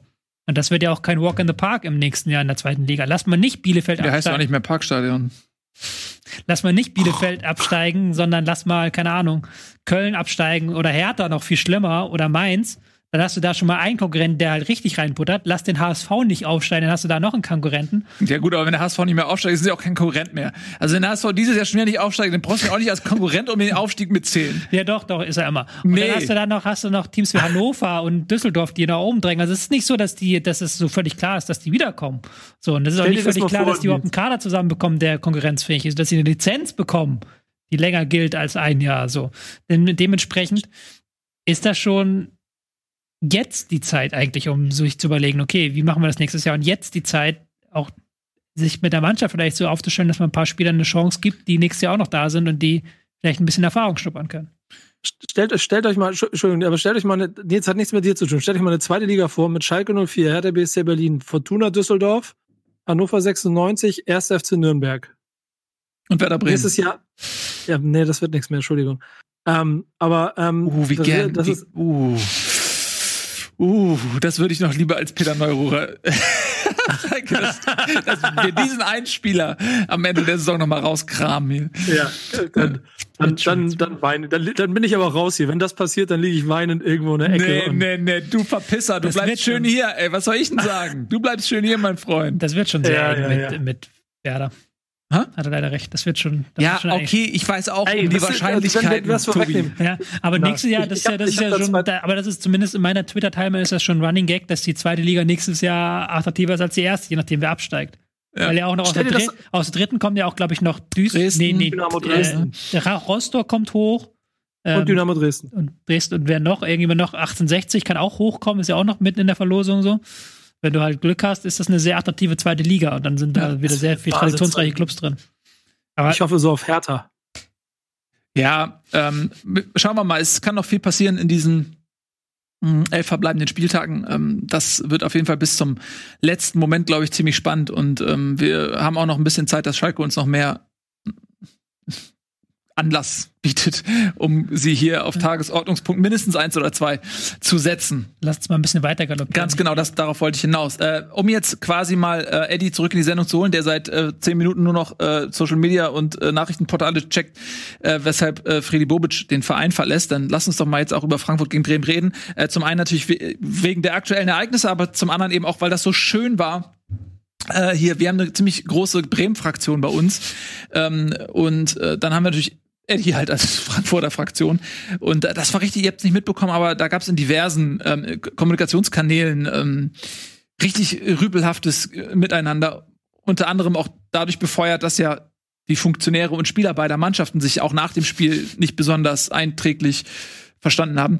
Hab- Einträchtig, meine ich. Ich habe einen klassischen, groß an die Community, ich habe einen klassischen Timo W. machen müssen und den Bundesliga-Slack schließen müssen wegen zu vieler Ja, Nachrichten, die vom Thema, eigentlichen Thema weggekommen sind. ja. Ja gut, dann Ähm, das stimmt ja so nicht. Also ich habe zum Beispiel überhaupt nicht geäußert, möchte ich an der Stelle sagen, kann man vielleicht auch mal erwähnen. Ähm, das haben die Bremer schon ganz alleine gemacht. Nun, da habe ich eine andere Erinnerung an die Vorgang der Ereignisse, aber ist auch egal. Äh, lass uns lieber lass uns- nee, nee, nee, nee, nee, nee, nee, nee, Tobi. mit- Nee, nee, nee, lass nicht einfach eine Falschbehauptung aufstellen und dann das und dann übergleiten. Wo habe ich mich denn Oh, geäußert? oh, oh, oh, oh, warte, Moment, da kenne ich noch Leute. Dann les mal vor. Dann Wie soll mal ich das vor. jetzt vorlesen? Soll ich das jetzt ernsthaft vorlesen? Was ich geschrieben habe, Ich ja. wollte das eher unöffentlich halten eigentlich. Was ich geschrieben habe. Ja, was du geschrieben hast im Bundesliga-Slack. Soll ich das jetzt öffentlich machen? Also ich Wollen wir nicht lieber über Pass äh. Freddy Bobic reden? Pass auf, pass auf. Bap, bap, bap, bap. Äh, die s- äh, 17 Uhr 32. Ey, ihre, ihr, ihr Verpiep! Spiep! Aus Bremen das ist von Piep! ihr könnt mich alle mal Piep! Das geht jetzt ich kann es euch weiterlesen. Es ist einfach gelogen, Nils. Ja, natürlich ist das gelogen, das war ein Gag. Ja, aber es kann ja keiner beurteilen da draußen. Das Schwede ernsthaft. Ja, aber wenn du, ne, wenn du einfach was Falsches erzählst und die Leute wissen nicht, ob es wahr ist Warum oder bist du nicht. denn so dünnhäutig? Das war doch offensichtlich ein schlecht Ich erkläre dir improvisierter grad, warum ich dünnhäutig bin. Ich bin dünnhäutig, wenn ihr was, wenn ihr lügt und keiner beweisen Du kann. hast dir was geschrieben, mein Gott. Das ist ja nicht, das ist ja kein Geheimnis. Ich habe irgendwann geschrieben, dass das nicht der Werder Bremen Slack ist, dass diese Diskussion nicht in den Bundesliga Slack gehört. Okay. ja, das, aber das was Worten bis ist jetzt auch egal. Stopp, Das- Leute. Das, Das führt das jetzt zu Einzige, was ich zu dem Thema geschrieben habe. Was erzählst du? Ähm, Ich habe nicht einmal irgendwas Hitziges zu der Partie geschrieben. Das ist einfach gelogen. So, Ja, dann kann ich übrigens an dieser Stelle mal doch mal bestätigen, zu dem- Leute. zu Ich möchte da, ich möchte jetzt sofort eingreifen und möchte an der. Stelle, möchte an der Stelle betonen, dass äh, für alle Leute da draußen, vor allen Dingen zwischen äh, Eddie und mir, wo ja dann noch ein paar Leute darauf warten, dass wir uns hier die Köpfe heiß reden, Mhm. es nicht in einer Sekunde irgendetwas dieser Art gegeben hat, weil ähm, ich glaube, wir beide ziemlich genau gewusst haben, wie dieses Spiel abläuft und dass beide Mannschaften am Ende dahinter auch genauso agiert haben, wie das dann ein bisschen dazugehört. Ähm, da, weil, um das mal kurz hier sachlich zurückzuholen, das können wir wahrscheinlich schnell machen. Ey, ich habe die erste Halbzeit nicht geguckt, weil Frankfurt ein Tor macht und mir klar war, dass Frankfurt das Ding 4-0 gewinnt, wenn sie das erste Tor machen. Und wie Frankfurt die ersten 30 Minuten gespielt hat, schießen sie uns da außer Halle und äh, ich sitz hier und mache einen Abknicker und sag ja, hast recht, Eddie. Und auf, ich hab, kann dir bis heute noch nicht genau erklären, wie außer die taktische Lücke bei Frankfurt, dass hinter Kostic ein Raum ist, der nicht zum Matchplan von Werder Bremen gehört hat und trotzdem viel bespielt wurde, über den dann zwei Tore geschossen wurde und womit man ein Spiel 2 zu uns gewonnen hat, von dem ich im Leben nicht gedacht habe, dass man das gewinnt. So wie ich es so verstanden habe, gehörte der Raum zum Matchplan, oder? Naja, Ko- Kofeld meinte doch in dem ersten Interview, nein, das war nicht Matchplan. Ähm, Aber- mit, ähm, mit, äh, na sag schnell, Gebre Selassie den Raum Ja. zu belaufen. Ja, aber die haben es ja, ja, der hat ja Sargent dahingestellt und die haben es auch schon vor dem Spiel gesagt, dass sie da hoffen, dass sie auf den Flügeln Freilücken bekommen. Das war schon Ja. relativ obvious, dass sie da gemerkt haben, okay, da geht was. Und als dann Hinteregger auch immer offensiver wurde, haben sie es dann zweimal wirklich bestraft, dass Frankfurt auf dieser Seite mit Kostic und Hinteregger so offensiv war. Und haben dann auch mit Selassie und Sargent da beide Tore erzielt. Also das fand ich schon relativ obvious und hat ja da auch, hat dann ja auch, wurde so ein bisschen dann erstickt von dieser ganzen Diskussion nach dem Spiel, aber ich hatte schon das Gefühl, dass das der Matchplan war. Und dass Ja, auch clever sehe seh ich genauso. Es war eher so der Augenzwinkern, dass es nicht Ja. als Matchplan ausgesprochen war. Mhm. Aber de, de facto haben sie es halt in einer, einer Lücke haben sie es geschafft gegen eine und da bleibe ich die ganze Zeit dabei. Ähm, ähm, äh, klar bessere Frankfurter Mannschaft. Also das war einfach, ich mache ja auch keine Wette mehr mit Eddie über, welche Mannschaft vorne steht, weil es Bullshit ist, weil das einfach eine ganz andere Liga ist, die Frankfurt da liefert. Umso überraschter war ich von dem Ganzen. Und um das auch kurz zusammenzufassen von meiner Seite, das, was danach drumherum passiert ist, ich glaube, und da haben Eddie und ich auch nicht einmal drüber gesprochen, wir haben uns nicht gefetzt, gar nichts. Aber ich, ich er kann ja gleich das, was sagst. Ich glaube, das ist von beiden Seiten so. Ich, Hasebe bringt es am besten auf den Punkt, der im Interview danach gesagt hat, der hat sich ja, der hat sich ja dann, es gibt ein Zitat, wo er gemeckert hat und sagt da in dem Interview am Ende, beide Seiten haben ein bisschen viel geredet. Und ich glaube, das bringt es auf den Punkt. Ja, aber das wird natürlich jetzt dadurch, dass ähm, Friedi Bobic zu Werder Bremen geht, jetzt auch kein leichteres Miteinander zwischen diesen Vereinen. Das ist Perspektive. Das ist Perspektive. Ja, also sportlich war es schon eine Überraschung, muss man ganz klar sagen. Äh, Frankfurt kam, kam Genau. aus einem äh, aus einer Serie, aus wirklich aus einem Momentum und Bremen ist halt Bremen. Und äh, du hast ja selber, ich hätte gerne diesen Einspieler jetzt aus letzter Woche quasi dieses Spiel abgewunken und hast gesagt, da gibt's nichts zu holen für Werder. Wir konzentrieren uns lieber auf die Spiele, wo wir was gewinnen können. Ich habe es nicht geguckt, weil ich wusste, dass es nichts zu holen gibt. Da bleib So. ich bei. Ich habe es nicht geguckt. Ja, weil du ähm, hast dich da in sich, emotional in Sicherheit gebracht ähm, und das war natürlich völlig unnötig, denn es ist immer noch die Fußball-Bundesliga und da kann jeder jeden schlagen und Bielefeld kann auch in Bayern Punkte holen. Ähm, deswegen äh, bist du wahrscheinlich sehr überrascht am Ende, äh, dass Bremen dieses Spiel gewinnen konnte. Es ist ja, also es ist sehr überraschend. Für mich war es auch sehr überraschend. Ähm, Frankfurt hat so zumindest die Gnade, dass Leverkusen momentan auch äh, das nicht nutzen kann und äh, sie dadurch auf jeden Fall nicht so krass unter Druck gesetzt werden, neben Dortmund, ähm, noch von einem anderen Verein. Ähm, ja, möchtest du noch irgendwas taktisch, irgendwas Ich Besonderes habe es zu ja sagen? gerade schon gesagt. Weil Also Frankfurt hat einfach nicht das beste Spiel gemacht, Ja. da haben nicht die Räume gefunden, haben am Ende auch wieder sehr viel geflankt. Werder war nach der Halbzeitpause ein paar Mal sehr gut da, diesen Raum hinter Kostic auszunutzen, Hinteregger sehr offensiv und das war es dann eigentlich auch schon. Ich glaube, Frankfurt, ich muss mir jetzt auch keine große Krise beireden, das war einfach nicht ihr bester Nachmittag und selbst wenn sie aber dann die Chancen, die sie durchaus auch hatten, dann noch ähm, besser nutzen, dann geht das Ding eher 1-1 aus und Werder hat da wieder dann vorne die Chancen sehr gut genutzt und dann hinten sehr gut verteidigt, wie man das von ihnen in guten Spielen diese Saison kennt. Ja. Ja. vor allen Dingen ist mir in einer Statistik aufgefallen, dass Werder Bremen halt einfach genauso viele Gegentore hat wie Frankfurt und Bre äh, Bayern diese Saison. Äh, und Mhm. weit weniger als der Rest da unten im Keller. Das heißt, das scheinen sie ja wirklich hinzubekommen, einen Gegner so zu Tode zu nerven, ähm, dass der keine Tore schießt. Und ich glaube, das ist der zweite Schlüssel für diesen Abend gewesen. Mhm. Ja, das ist ein bisschen. Deswegen kriegst, kriegst du auch vier von Hoffenheim und jetzt nur eins von Frankfurt. Lass uns mal noch ein bisschen die, die äh, Frankfurter Perspektive äh, beleuchten. Eddie, du kannst dich gerne auch auf dieses Bobic Thema Stürzen. Ähm, wie, wie dramatisch ist das jetzt für Frankfurt? Ähm, naja, also ehrlich gesagt, die Gerüchte darüber, die sind schon etwas älter. Es gab auch Gerüchte schon im Frankfurter Umfeld. Da hieß es, dass Bobic schon im Sommer eigentlich weg wollte und dann kam Corona und hat da irgendwie ähm, einen Strich durch die Rechnung gemacht und dass da jetzt mit Hertha sein alter Verein ist, in der Stadt, in der er auch zu Hause ist, ähm, in, und seine Familie lebt und da viel Geld ist und Ambitionen sind. Ähm, also wenn es denn dann härter wird, dass Bobic beliebt ist oder, oder ein gefragter ähm, Manager ist, nach dem, was er in Frankfurt erreicht hat, finde ich, ist total klar. Und ich hatte auch schon irgendwie immer so ein bisschen das Gefühl, er hat schon früher ein bisschen immer so kokettiert mit, man weiß nicht, was in der Zukunft ist und mal schauen und so. Also er hat sich nie so hundertprozentig für ewig committed und das ist halt dann auch ein bisschen so, vielleicht das Problem, wenn du einen Manager holst, der nicht Stallgeruch hat, sag ich mal, der halt einfach das als einen Job sieht, vielleicht auch als ein Sprungbrett sieht. Und da muss man dann natürlich sagen, ähm, was soll er auch in Frankfurt jetzt noch groß erreichen? Also natürlich ist das ein der, äh, wirklich ein, ein, derber Verlust für, für Frankfurt, weil er wirklich super Arbeit geleistet hat. Ähm, aber er hat den DFB-Pokal gewonnen, er hat die Eintracht äh, ins Europa League Halbfinale mitgebracht äh, oder verantwortet. Ähm, Jetzt ist die Eintracht auf, wieder auf internationalem Kurs.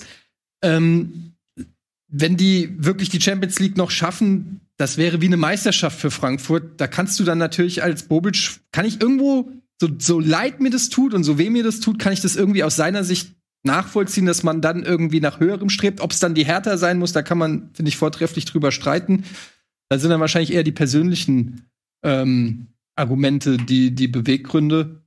Und ähm, ja, ich bin also nicht so ganz geschockt. Ich habe so ein bisschen, wie gesagt, schon damit gerechnet. Und jetzt ist natürlich die große Frage, wer kann da überhaupt dann die Nachfolge antreten? Was für ein Typ sucht man da? Was wer also Gelsen Fernandes wird manchmal so genannt, Christoph Spicher, das sind zumindest Spieler, die so äh, die auch mal für die Eintracht gespielt haben, die denen das zugetraut wird, aber wird natürlich schwer, da jemanden von der äh, Klasse ähm, zu finden. Auf der anderen Seite muss man auch sagen, als Bobic vorgestellt wurde in Frankfurt, sind alle auf die Barrikaden gegangen. Keiner wollte den, ja, im, im Fankreis. Da haben alle gesagt, guck mal, der hat Stuttgart äh, zugrunde gerichtet und warum ausgerechnet Bobic und der eitle Typ und was weiß ich, was da alles an Beleidigungen gefallen ist. Also, ähm, da muss man dann auch immer, muss man dann schauen. Und ja, zum Spiel vielleicht noch kurz zwei, zwei Sätze von mir. Ähm, ich finde, ähm, dass das, dass, dass man das eigentlich so mit einem Satz kann man das eigentlich schon sagen, dass Bremen einfach der Eintracht den Schneid abgekauft hat. Ähm, was mir aufgefallen ist, ist, was, was sie wirklich sehr gut gemacht haben, ist, dass sie dann die äh, offensiven Mittelfeldspieler in der Mitte, also Younes und Kamada, komplett aus dem Spiel genommen haben. Und zwar äh, immer, wenn die mit dem Rücken zur Abwehr standen und so gerne angespielt werden, um sich dann um die eigene Achse zu drehen und dann durchzustecken oder nach außen zu schieben, da wurden sie immer sehr hart angegangen, aber auf eine Art und Weise, die eben nicht gereicht hat, für einen Abpfiff, aber die gereicht hat, um ihnen eben so ein bisschen auch den Spaß zu nehmen und, und sie aus dem, aus dem Gleichgewicht zu bringen oder so. Und das ist wirklich dauernd äh, passiert. Und da ist der Eintracht auch nicht wirklich was eingefallen, außer Bälle auf Kostic und dann Flanke rein. Und das wurde einfach durchweg gut wegverteidigt. Und ein bisschen hat mich das so erinnert an die Eintracht vor ein paar Jahren unter Kovac, was äh, wie, die, wie die Bremer gespielt haben. Und ich fand auch die Eintracht, muss ich sagen, so ein bisschen ja, also ein bisschen überheblich. Jetzt nicht super krass, war einfach auch kein guter Tag. Ähm, aber es wirkte schon so ein bisschen, ähm, vielleicht können wir gegen Bremen 10% weniger geben. So wirkt es ein bisschen auf mich. Also so dieser ganz große Biss, den ich noch gegen die Bayern gesehen habe, den habe ich gegen Bremen vermisst. Und für mich ist eigentlich viel interessanter, weil das mal irgendwann wieder eine Niederlage kommt, war klar. Drei Niederlagen in, in dieser Saison finde ich jetzt nicht so schlimm. Für mich ist dann eher die Frage, ähm, die sich jetzt äh, stellt, wie, wie reagieren sie darauf? Also letztes Jahr, glaube ich, nach dem 5-1 gegen, äh, gegen die Bayern ist die Eintracht komplett eingebrochen. Und das hoffe ich natürlich, dass das jetzt nicht wieder passiert. Also, dass das jetzt so eine einmalige Geschichte war und dass man sich jetzt fängt und wieder an die Qualität oder an die guten Leistungen, besser gesagt, an, anknüpft der vergangenen Spiele. Und das wird sich halt jetzt zeigen. Und jetzt kommt als nächstes Stuttgart. Die sind auch im, im Umschaltspiel sehr stark. Also, ich mal gespannt. Ich würde gerne noch was zu Bobic sagen, bevor wir gleich Werbung machen. Ja. Und zwar weiß ich halt nicht, ob er sich damit einen Gefallen tut. Klar, Rückkehr nach Hause, wenn er in Berlin äh, beheimatet ist, da will ich ihm gar nicht irgendwie was Negatives einreden, aber es ist ja für einen Manager gerade immer sehr wichtig, dass du in einem Verein bist mit guten Strukturen, wo du in Ruhe arbeiten kannst, wo auch nicht dann zu viele Köche dir reinreden. Und ich weiß nicht, ob er dann, wenn er von ähm, Frankfurt nach Berlin geht, aber da ein Upgrade macht. Auch wenn du in Berlin natürlich aktuell neues Geld hast, frisches Geld hast, aber ich glaube, dass das natürlich ein Verein ist, der sehr stark auf der Suche nach einer Struktur ist. Und das hat er schon in Stuttgart zu Verwerfung geführt mit ihm und dem, dem Verein. Da bin ich gespannt, ob das was wird, Mhm. wenn es was wird. Nico? Ich kann das aber voll nachvollziehen aufgrund von diesen paar Indikatoren wie Stadt und persönliche Note und bei aller, äh, bei aller in Anführungsstrichen Häme, die wir vielleicht auch immer über Hertha haben, Big City Club, ich weiß, die haben sich selber nicht so genannt und sowas alles. Aber das ist ja rein sportlich als dein Beruf immer noch ein wahnsinnig interessantes Projekt. Punkt. So. Ja. Das sehe ich auch so. ähm, ich, Die, die, ja, schön, der, der letzte Satz nur. Die, Ja. Und wenn du, wenn du ein ambitionierter Manager, Sportdirektor bist, was er ist, dann traust du dir das zu, der zu sein, der das, was bisher peinlich war, ins Gold ver verändert. Und das will Bobic sein. Ich denke auch, ähm, du hast halt, er hat äh, Frankfurt großartige Arbeit geleistet. Er hat wahrscheinlich so ein bisschen auch die Decke erreicht. Wenn er sich noch für die Champions League qualifiziert, hat er die äh, wahrscheinlich die Decke des Machbaren erreicht ähm, in Frankfurt. Und bevor es dann vielleicht da auch bergab geht, das kann ja auch mal passieren, äh, dass du vielleicht, ähm, na, vielleicht, wenn du Champions League spielst, vielleicht dann irgendwie geht's vielleicht auch mal vor die Hunde irgendwie und du hast wieder eine schwächere Phase und wenn er dann auf den Höhepunkt geht, dann wird er für immer ähm, mit dieser Erfolgswelle ähm, in Verbindung gebracht werden und er hat eben in Berlin dieses brachliegende Potenzial. Berlin ist drastisch gesagt eine kleine Lachnummer irgendwie, weil sie eben aus diesen riesig angekündigten Ambitionen ähm, einen Fastabstieg irgendwie machen. Und wenn er dann kommt und dieses Potenzial einfach nur auf die Straße bringt, ja, einfach, wenn man einfach nur das rein rechnerisch sieht, welches Potenzial hat Hertha finanziell auch gesehen, wenn er das einfach nur ausnutzt, dann ist Hertha ähm, natürlich eine Ja. ne Mannschaft, die international spielen wird, ja. Und es, da liegt ja auch eine große Chance, dass er eben vielleicht auch von Windhorst, das ist jetzt Spekulation, zugesichert bekommen hat, dass er eine, eine gewisse Summe ausgeben darf auf dem Transfermarkt. Das ist eine Sache, die er jetzt von Frankfurt auch nicht kennt. Das musste er sich durch äh, teure Verkäufe erarbeiten. Und wenn er jetzt in der Lage ist zu sagen, pass auf, ey, hier hast du noch mal die nächste äh, Marge 100 Millionen, äh, davon darfst du einkaufen. Das ist ja auch eine Riesenverlockung ähm, für einen Manager, äh, da sowas aufzubauen. Und dann kommt noch der familiäre Aspekt. Also ich kann, ich kann diese Entscheidung verstehen. Das ist natürlich aus Frankfurter Sicht blöd. Ähm, aber das heißt ja auch nicht, dass es nicht eventuell jemand anders genauso gut machen kann. So, wir machen ein bisschen Werbung. Ähm, wir haben nämlich keine 100 Millionen von, von Herrn Windhorst bekommen. Das kann sich ja auch noch ändern. Rufen Sie mich an, Herr Windhorst. Und wir sind dann gleich wieder zurück.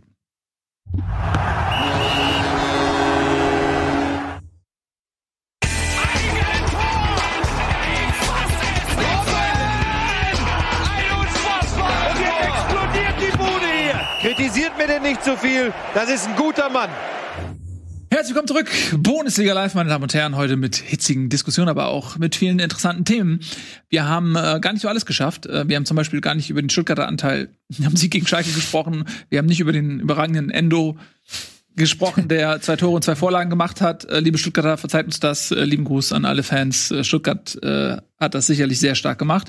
Ähm, nächstes Mal reden wir auch sicherlich wieder mehr über den VfB, wenn der Gegner nicht mit seiner ähm, zweifelhaften Stahl Strahlkraft äh, quasi den, den, den Gegner in, ähm, in den Schatten drängt. Ähm, jetzt wollen wir noch mal über Mannschaften reden, die neben Schalke auch noch so ein bisschen in der Krise sind, zumindest gemessen an den eigenen Emotionen. Da fallen einem natürlich ähm, Gladbach und Leverkusen ein. Letztere Mannschaft ist ein bisschen dabei, alles zu verspielen im letzten Saisondrittel. Man hat sich aus der Euroleague verabschiedet, unnötigerweise. Man ist nicht mehr im DFB-Pokal dabei und man scheint jetzt auch die Champions League-Ränge so ein bisschen ähm, aus dem Sichtfeld zu verlieren, obwohl ja an diesem Wochenende durch die Frankfurter Niederlage die Chance da war, den Abstand auf zwei Punkte zu reduzieren, hat man diese eben nicht nutzen können, hat ähm, gegen Freiburg 2 zu 1 verloren. Und es war, wie ich finde, eine verdiente Niederlage. Denn ähm, auch wenn Leverkusen irgendwie die dominantere Mannschaft war, was so Ballbesitzspiel angeht, was offensives Bemühen angeht, am Ende hat man eben keine Lösung gefunden. Und das ist eine Sache, die man in den letzten Wochen häufiger gesehen hat. Man hatte nicht das Gefühl, dass Leverkusen noch was einfällt. Ja, die sind so, so, so ein bisschen ähm, sehr langatmig, ihr Spiel, sagen wir mal so. Viel hin und her gepasse, der Gegner kann sich zurückziehen, konzentriert sich auf die Defensive Und dann ähm, schaffen sie es aber nicht mehr so gut wie in der Hinrunde, die Konter zu verteidigen. Es waren ja wieder zwei sehr schnelle Umschaltaktionen von ähm, Freiburg, die zu den Treffern geführt haben. Und sie sind vorne halt völlig harmlos geworden, beziehungsweise sie haben halt schon ihre Möglichkeiten dann teilweise, aber die machen sie nicht. Ähm, Standards sind nicht mehr so gut. Sie haben dieses Jahr im Jahr 2021 noch kein einziges Tor nach rundem Ball geschossen. Ähm, das ist schon ein eklatanter Unterschied im Vergleich zu der erfolgreichen Phase in der Hinrunde. Und dann macht sich vielleicht auch so diese vom letzten Misere, von der wir ja auch immer wieder gesprochen haben, jedes Mal wieder bemerkbar. Ein Baumgartlinger fehlt halt deutlich als Stabilisator vor der Abwehr. In der Viererkette hast du jetzt noch das Problem, dass sich Fusumensa noch das Kreuzband ja. gerissen hat, den man gerade erst transferiert hat. Äh, sieht nicht so gut aus und da werden jetzt auch schon die ersten Stimmen laut, die nach dem Kopf von Peter Bosch und dem damit neunten Trainerwechsel in der Saison schreien. Weil man hat ja gesagt, man möchte auf jeden Fall nicht nochmal ein Jahr Europa League spielen. Und jetzt droht man vielleicht sogar ein Jahr Conference League oder ja gar keine Liga zu spielen, international. Definitiv. Ich, ich habe mal eine Frage an euch, Jungs, bevor, bevor wir, bevor wir so Europa League vorher, ne, was ja auch jetzt zu dieser Misere gehört. Regt euch das auch immer maßlos auf, wenn mhm. Teams aus der Bundesliga da verkacken, obwohl ihr emotional eigentlich gar keine Bindung zu denen habt? Also Leverkusen und Hoffenheim war mir relativ egal und trotzdem war ich stinksauer, wie die schon wieder in so einer frühen Runde ihre, äh, ihre, ihre Spiele verlieren konnten. Ja. Ja, geht mir genauso. Ne, ernsthaft, ist das bei euch auch so oder ist euch das scheißegal, was die da machen? Mhm. Regt mich auch auf. Europa League ist mir relativ. Du Spinner, jetzt beantworte die Frage mal ernsthaft. Nee, mir ist die Europa League wurscht, aber ich muss auch äh, zumindest zur Aber die ist doch so geil zusammengestellt dieses Jahr, Alter. Was für ja. Mannschaften da Aber ich muss zumindest mal. Premier League Vereine. Ich muss zumindest mal zur Hoffenheimer Ehrenrettung sagen, dass das ja komplett freakig war, was sie da hatten. Also beide Spiele, die hätten die eigentlich beide Spiele mit 6 zu 0 gewinnen müssen und schaffen es da irgendwie auszuscheiden gegen Molde, weil sie genialste Chancen nicht reinmachen. Also das war schon, hatte schon Comedy-Wert. Ich glaube, 22 zu drei Schüsse im Rückspiel oder so, glaube, verlieren das 2-0. Ähm, also, ja. ja. das stimmt schon. Aber es ist ja nicht nur das, es ist ja auch Wolfsburg zuvor schon, die sich recht früh verabschiedet hatten. Ähm, ähm, ja, und das, das Ding ist halt, man hat das Gefühl, guck mal, vergleich das mal mit, mit Frankfurt, als sie ins Halbfinale gekommen sind. So, damit wertest du ja einen Wettbewerb auch auf. Wenn du sagst, ich habe da voll Bock drauf und ich lasse da mein, mein Herz und meine Seele auf dem Platz, dann wertest du den, den Wettbewerb auf für alle Zuschauer, die zugucken. Du denkst, die Spieler nehmen das ernst, die haben da richtig Bock drauf und dann guckst du das gerne. Und wenn du das Gefühl hast, die Vereine schenken das ab, weil es eigentlich eher eine ungewünschte Mehrbelastung ist, dann wird dir als Zuseher dieser Pokal eben auch egal. Da steht und fällt eben auch mit den Ambitionen der Spieler, wie sehr die etwas ernst nehmen und was wollen. Und äh, deswegen entwerten die Mannschaften, die da nicht alles geben, den Pokal, an dem sie teilnehmen auch. Ich finde halt, dass da ja, auch so ein Missverhältnis ist zwischen ähm, Aufwand und Ertrag vielleicht bei, bei der Euroleague. Also man, man müsste einfach mehr, Co oder die Vereine müssten mehr Geld kriegen ähm, für die Euroleague, dann würden sie es vielleicht ernster nehmen. Aber gerade jetzt zu Corona-Zeiten hat man so das Gefühl, dieses Rumreisen, die Strapazen, du merkst, wie schlecht die Vereine mit Doppel- oder Dreifachbelastung teilweise in der Bundesliga performen, dass das wirklich so ein unliebsamer Wettbewerb wird. Ähm, das ist irgendwie dann echt ein bisschen schade und da müsste eigentlich mal irgendwie eine Reform stattfinden, dass man die Euroleague einfach ein bisschen interessanter macht, weil im Umkehrschluss, wenn du die Euroleague interessanter machst, machst du auch die Bundesliga interessanter, weil dann die, Kämp die Kämpfe um die Euroleague auch interessanter sind. Wenn das ein Wettbewerb ist, so wie früher der UI Cup, ähm, dann äh, und keiner hat so richtig Bock irgendwie da, da, daran teilzunehmen, dann ist es dir ja auch egal, ob deine Mannschaft jetzt den siebten oder den sechsten oder den fünften Platz gemacht hast. Du denkst dir eher noch so, oh nee, jetzt muss ich hier auch noch nach Molde oder was weiß ich. Ähm, also ich fände schön, wenn einfach die Euroleague einen anderen Stellenwert wieder kriegt, so ein bisschen wie das in den 90ern war oder so, als noch der UEFA Cup mhm. war. Das ist so ein bisschen flöten gegangen, finde ich. Das kriegst du aber, glaube ich, nicht mehr hin. Das ist auch gar nicht gewünscht, weil er diese ja, Champions nur mit League Geld das, halt, ne? Ja, das Champions League zieht halt das ganze Geld ab und du machst jetzt ja eher noch eine Conference League, damit du halt noch die kleinen Ligen halt irgendwie befriedigst. Ist ja ein, ist jetzt ja, aber, ein eigenes aber, Thema. Ja, ja, ja, genau. Ich, ich, ich will nur darauf hinaus, weil das, das ist, ey, guck mal, wenn du das durchgezogen hättest, dann würdest du jetzt noch gegen Ajax Amsterdam, Manchester United, AC Mailand, nehmen wir mal Glasgow Rangers raus, obwohl die auch ganz spannend sind dieses Jahr. AS Rom, sagt ja dann jetzt lassen wir raus, Arsenal, Tottenham. Es sind einfach noch sechs Kracher drin, wo du dann ja mir auch nicht erzählen kannst, dass diese Spiele auch nicht spannend sind. Wenn du, du spielst nicht Champions League, du bist Europa League, aber Hoffenheim kann allen Ernstes am Old Trafford spielen und tut nichts dafür, nur ja, weil äh, das der Verein sagt, das finde ich dann, deswegen habe ich das ja vorhin extra gesagt, das finde ich dann so ein bisschen fies. Hoffenheim tut nichts dagegen, weil es jetzt nicht so war, dass die sich gegen Molde haben abschießen lassen, sondern einfach sich Ja, so blöd nämlich angestellt haben. Du kannst halt nicht Hoffenheim vorwerfen, dass sie da nicht genug reingeworfen haben. Die waren einfach zu blöd. Klar. Ja. Aber das waren sie auch in der Liga dazu. schon oft genug. Also das ist, ein, das ist aber, eine aber da sind wir auch bei dem, ja, da sind wir auch bei dem Punkt, dass der ganze Kader, also dass ein Spieler mehr wert ist als der ganze Kader von Molde.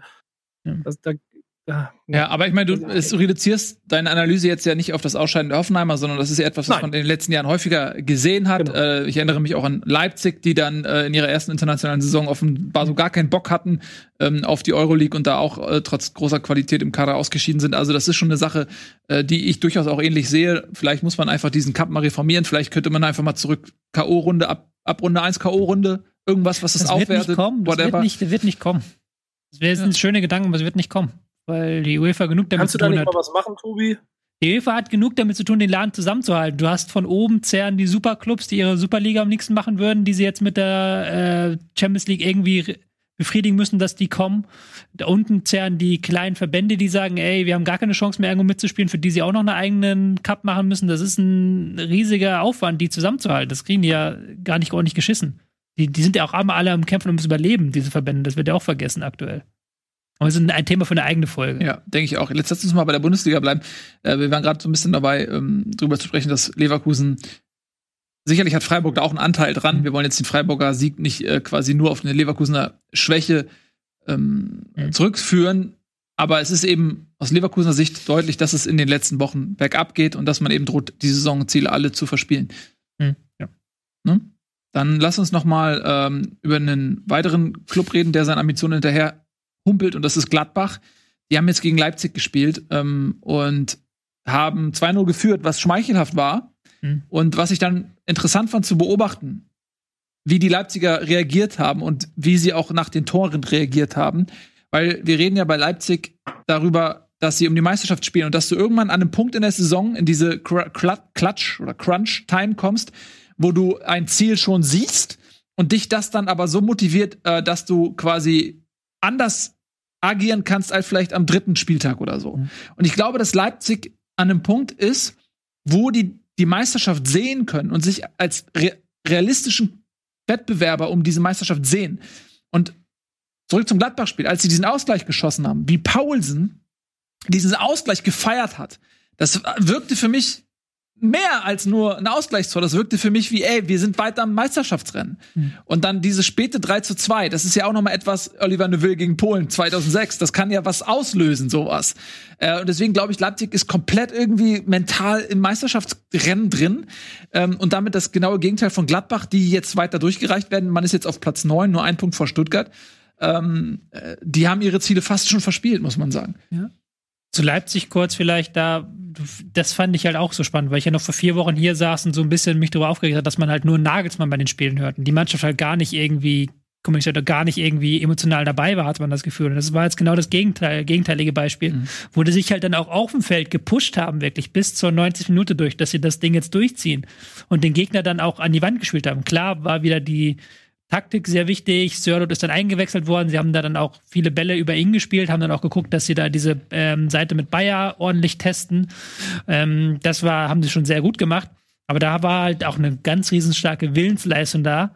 Und Gladbach hat sich dann trotz des 2-0-Vorsprungs hat, war die, waren die, haben die nie sicher in diesem Spiel gewirkt. Es Mhm. war irgendwie so, so nach dem Motto, irgendwie sind wir wirklich in 2-0 in Führung gegangen und hoffen, dass wir das jetzt wegverteidigen gegen eine sehr viel bessere Mannschaft. Da siehst du ja schon, wie sich die Kräfteverhältnisse auch da verschoben haben, weil die Spiele sahen schon mal anders aus in der Vergangenheit. Also für Leipzig ist das auf jeden Fall äh, der sogenannte Big Points, weil ich finde, ähm, du kannst da jetzt für den Endspurt der Liga kannst du ordentlich Kraft rauszehren, wenn du so ein 2-0 auch noch in dieser Art und Weise noch mal aufholst. Sie sind jetzt zwei Punkte ran an den Bayern. Die müssen jetzt gegen Dortmund ran, was auch natürlich nicht leicht ist. Also wird ein spannendes äh, Spiel. Das heißt, ähm, wenn alles schlecht läuft für die Bayern und gut für Leipzig, kann äh, Leipzig die Tabellenführung nächsten Spieltag übernehmen. Und ähm, ja, das ist auf jeden Fall für den, für den Meisterschaftskampf war es gut. Und, und für Leipzig auch, in, äh, auch die Art und Weise, genau das, was ihr gerade gesagt habt, dieses, dieses Nicht-Aufgeben, diesen unbe unbändigen Siegeswillen, auch wenn man sich die, die Bilder oder die Fotos anguckt von, von Nagelsmann, wie der gejubelt hat am Ende, der, der ist ja fast gestorben dabei. ähm, das war schon beeindruckend. Und ähm, ja, bin ich mal gespannt, wie das noch, wie das noch weitergeht. Nächster Spieltag wird gut. Ja, ich würde mich freuen, wenn wir einfach auch bis zum Schluss mal ein offenes Meisterschaftsrennen haben. So einfach für die Spannung. Das ist ja, wie lange ist das her, dass man wirklich gedacht hat, okay, ey, wisst ihr noch früher die Zeiten, ey, als man noch Radiokonferenz gehört hat und äh, und es konnte alles passieren. Wisst ihr noch 1992, drei Mannschaften bis zum letzten Spieltag, ja, mit bitterem Ende für Frankfurt. Stuttgarter werden sich lieber dran erinnern, aber drei Mannschaften bis zur letzten Minute im Rennen um die Meisterschaft gewesen. Also äh, das sind äh, die jüngeren Leute wissen ja gar nicht mehr, wie sich das anfühlt, wenn man einen spannenden Meisterschaftskampf hat. Von daher im Sinne der Liga ähm, würde ich mir das auch wünschen, dass es einfach äh, spannend bleibt.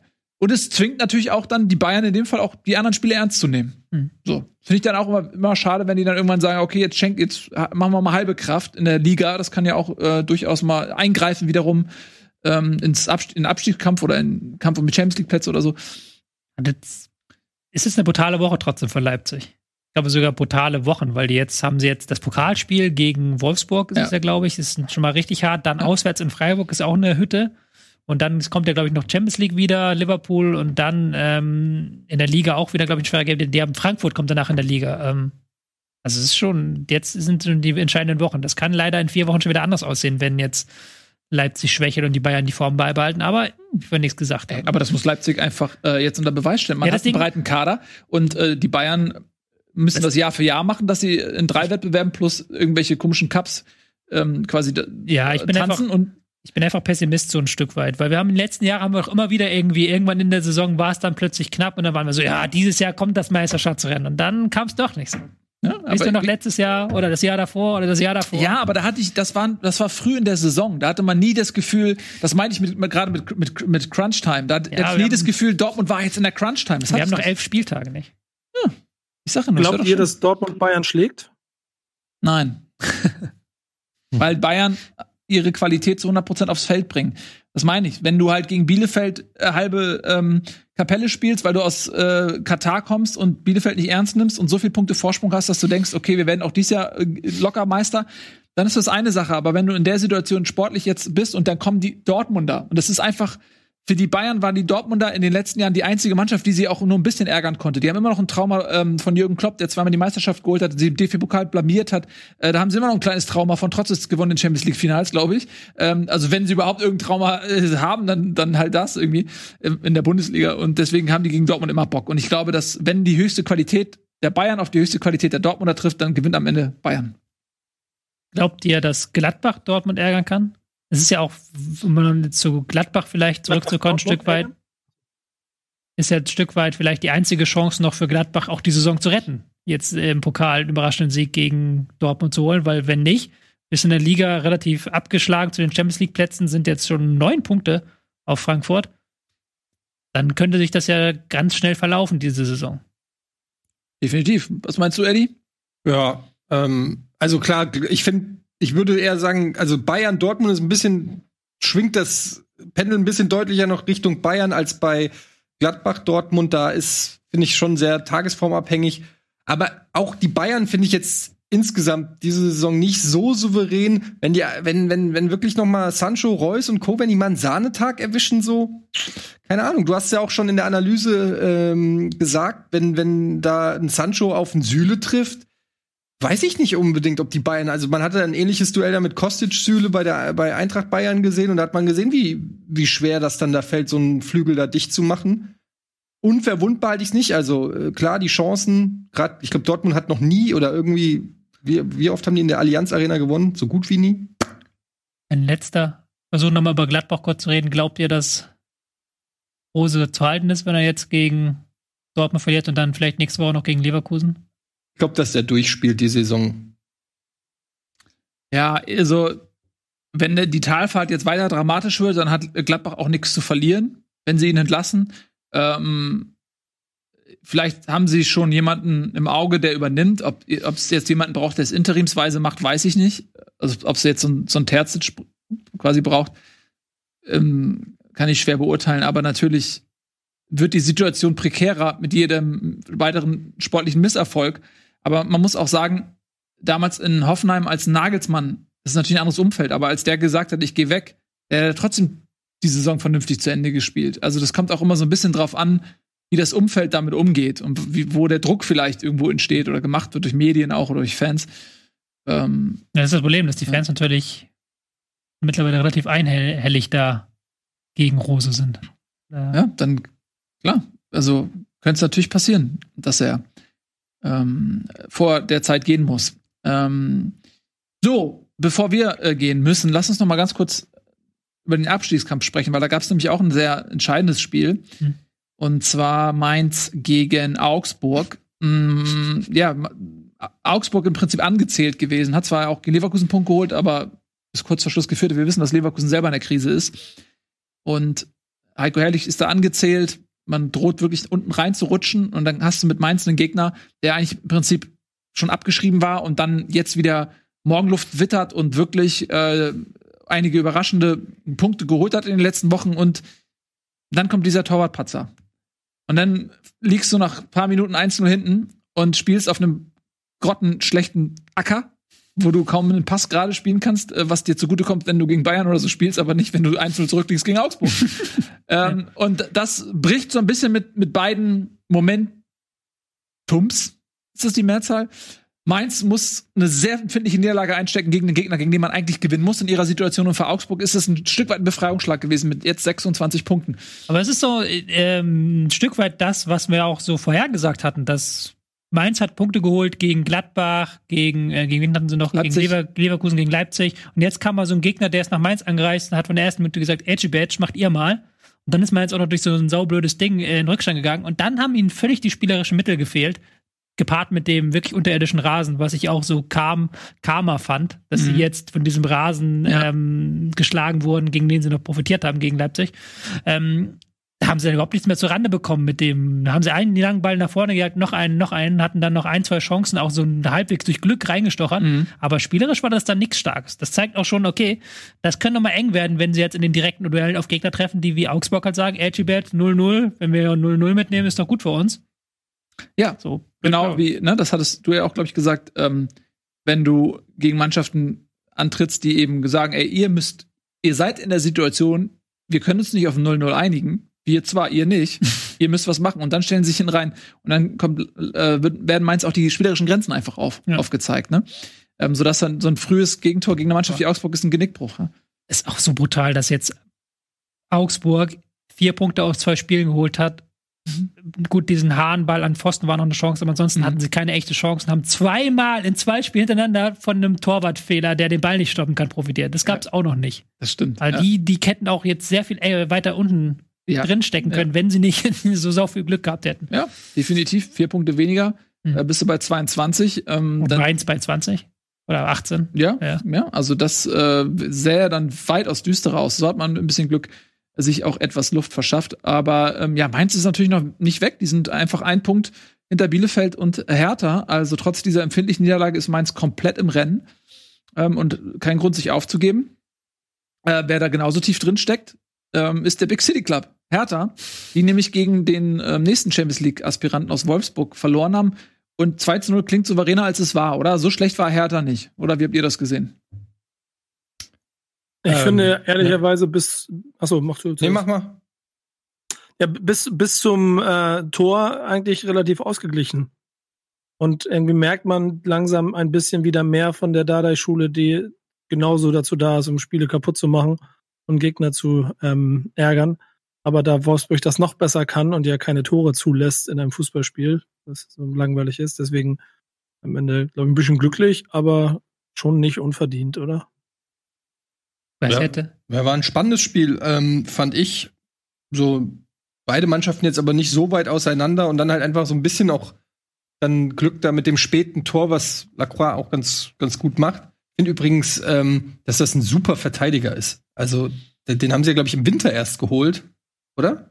Und den Anfang der Saison? Ich glaube, im Winter haben die den geholt. Nee, ich Nee, Anfang der Saison. Anfang der Saison. Anfang der Saison, den Dings haben sie, Baku haben sie im, im Nee, Baku auch zum Anfang der Saison. Äh, gut dann relativ spät am Ende der Ja. Transferphase. Ja. Ja, stimmt, weil sich Mbabu, ah ja, das ist ja, weil die Transferphase sich so verschoben hat. Ja, ja, egal. Auf jeden Fall ähm, zwei, zwei Top-Verpflichtungen für, ähm, für Wolfsburg. Und ja, war ein, war ein spannendes Spiel und äh, ein bisschen glücklich vielleicht dann die drei Punkte für Wolfsburg. Aber das ist halt das, wenn du so einen Lauf hast irgendwie, dann Ist Floskel, aber ist so. Ja, ähm, ge- also eine wichtige Szene war dann dieser nicht gegebene Elfmeter am Ende, wo, glaube ich, fünf Minuten lang ähm, äh, diskutiert wurde mit VAR. Am Ende guckt sich der Schiedsrichter das dann doch noch mal selber an. Ich finde, am Ende war es die richtige Entscheidung, deswegen äh, muss ich da jetzt nicht so dr lange drüber reden, aber es ist auch eine knappe Entscheidung gewesen. Ähm, es hätte theoretisch auch Elfmeter geben können, da hätte man sich jetzt auch nicht zu sehr beschweren können. Jetzt äh, Baku gegen Cordoba, die Szene meine ich, aber ich fand es am Ende richtig, so so viel sei gesagt, aber mit ein bisschen mehr Fortune auf Hertha Seite kriegst du den Elfer und dann steht's 1-1. Vor allen Dingen kannst du nur munter putzen. Nächste Woche Augsburg, das ist so brutal wichtig. Ja. Weil wir haben gut gespielt jetzt gegen Wolfsburg. Nächste Woche, wenn du jetzt gegen Augsburg verlierst, danach kommen Leverkusen, Dortmund. Also da kannst du halt richtig in die Scheiße reinrutschen. Aber musst du auch mal gucken auf verletzten Seite. Ähm, Kunja äh, ist verletzt raus und auch äh, Kedira ist verletzt raus. Äh, wie lange die dann ausfallen, das sind natürlich zwei Spieler, die Berlin im Zweifel auch sehr fehlen können. Hm. Muss man mal gucken, wie lange die ausfallen. So, Ähm, ein Satz noch zu Union gegen Hoffenheim, dann machen Gerne. wir Ende. Ja, das war der Satz zu Union gegen wie Hoffenheim. war der? Dann machen wir Ende. Das war der Satz. oder was? Das, ja, Fuse, Fußballgott. Ja. Fußballgott. Ja. Und Hoffenheim hatte bessere Chancen, fand in der zweiten Halbzeit relativ dominant, aber haben jetzt wie unter der Woche so ein bisschen hin, äh, hergeschenkt. Und Union, die können das gut verteidigen, aber ich fand in der zweiten Halbzeit war dann Hoffenheim stärker. Ein 1 zu 1, was jetzt nicht so ähm, viel Furore gemacht hat wie andere Dinge an diesem Spieltag. Eddie ärgert sich immer noch über Bobic. Äh, Ja, ich, sorry, aber ich seh's dir an. Ja, der, Ähm, der, hast geht, jetzt- der geht mit, haben wir vorhin darüber gesprochen, dass er mit sofortiger Wirkung weg will? Der Vertrag soll aufgelöst werden. Also das werden wir jetzt. nee, äh, das ist noch nicht bestätigt, Nico. Das habe ich noch nicht Ja. gelesen. Der Ich Vertrag habe soll aufgelöst zwei, auf werden. zwei Seiten, ja. aber mit sofortiger Wirkung. Aber es ist ja nicht der Trainer. Also das Transferfenster ist zu. Ähm, es ist nicht der Trainer. Bobic wird wahrscheinlich jetzt ähm, nicht in die Mannschaftsaufstellung reinreden. Von daher ist das, glaube ich, Vor allen Dingen, jetzt, weil er für die Transfers da ist. Wenn, wenn er im Sommer geht, dann kann er auch jetzt gehen. genau. Also ich glaube nicht, dass das jetzt den großen wer Unterschied weiß, macht. wer da die Mannschaft aufstellt? Woher Ähm, wisst ihr das, Leute? Niemand weiß das, aber was wir wissen ist, was jetzt im Anschluss kommt, ihr Lieben. Jetzt kommt nämlich erstmal äh, Time Attack Folge 2, das geht aber nur 10 Minuten, das ist eine kleine, knackige Sendung. Dann haben wir um 19.15 Uhr, wir haben ein paar Minuten überzogen, ein bisschen später wird's kommen, ähm, unseren Game Talk, äh, Folge 102, ja, äh, da könnt ihr euch drauf freuen. Und um 20.15 Uhr Outriders, äh, da wird die Demo richtig durchgespielt. Da bist du auch dabei, Eddie, oder? Glaube ich, bei Outriders, genau. Dann um 22.45 Uhr gibt es äh, eine neue Folge After Dark Metamorphosis mit Simon und dann äh, im Anschluss noch Kack- und Sachgeschichten, Folge 155 der Podcast. Also vielen lieben Dank fürs Zusehen. Das war Bundesliga für heute. Eddie geht jetzt in, in, ins Eintracht-Forum und, und äh, wird sich da erstmal austoben. Ähm, wir sagen Tschüss und auf Wiedersehen. Und heute fürs Derby nur der HSV, wisst ihr Bescheid. Macht's gut. Tschüss. Hey ja, hey ja, FC St. Pauli. Bundesliga wird präsentiert von LG.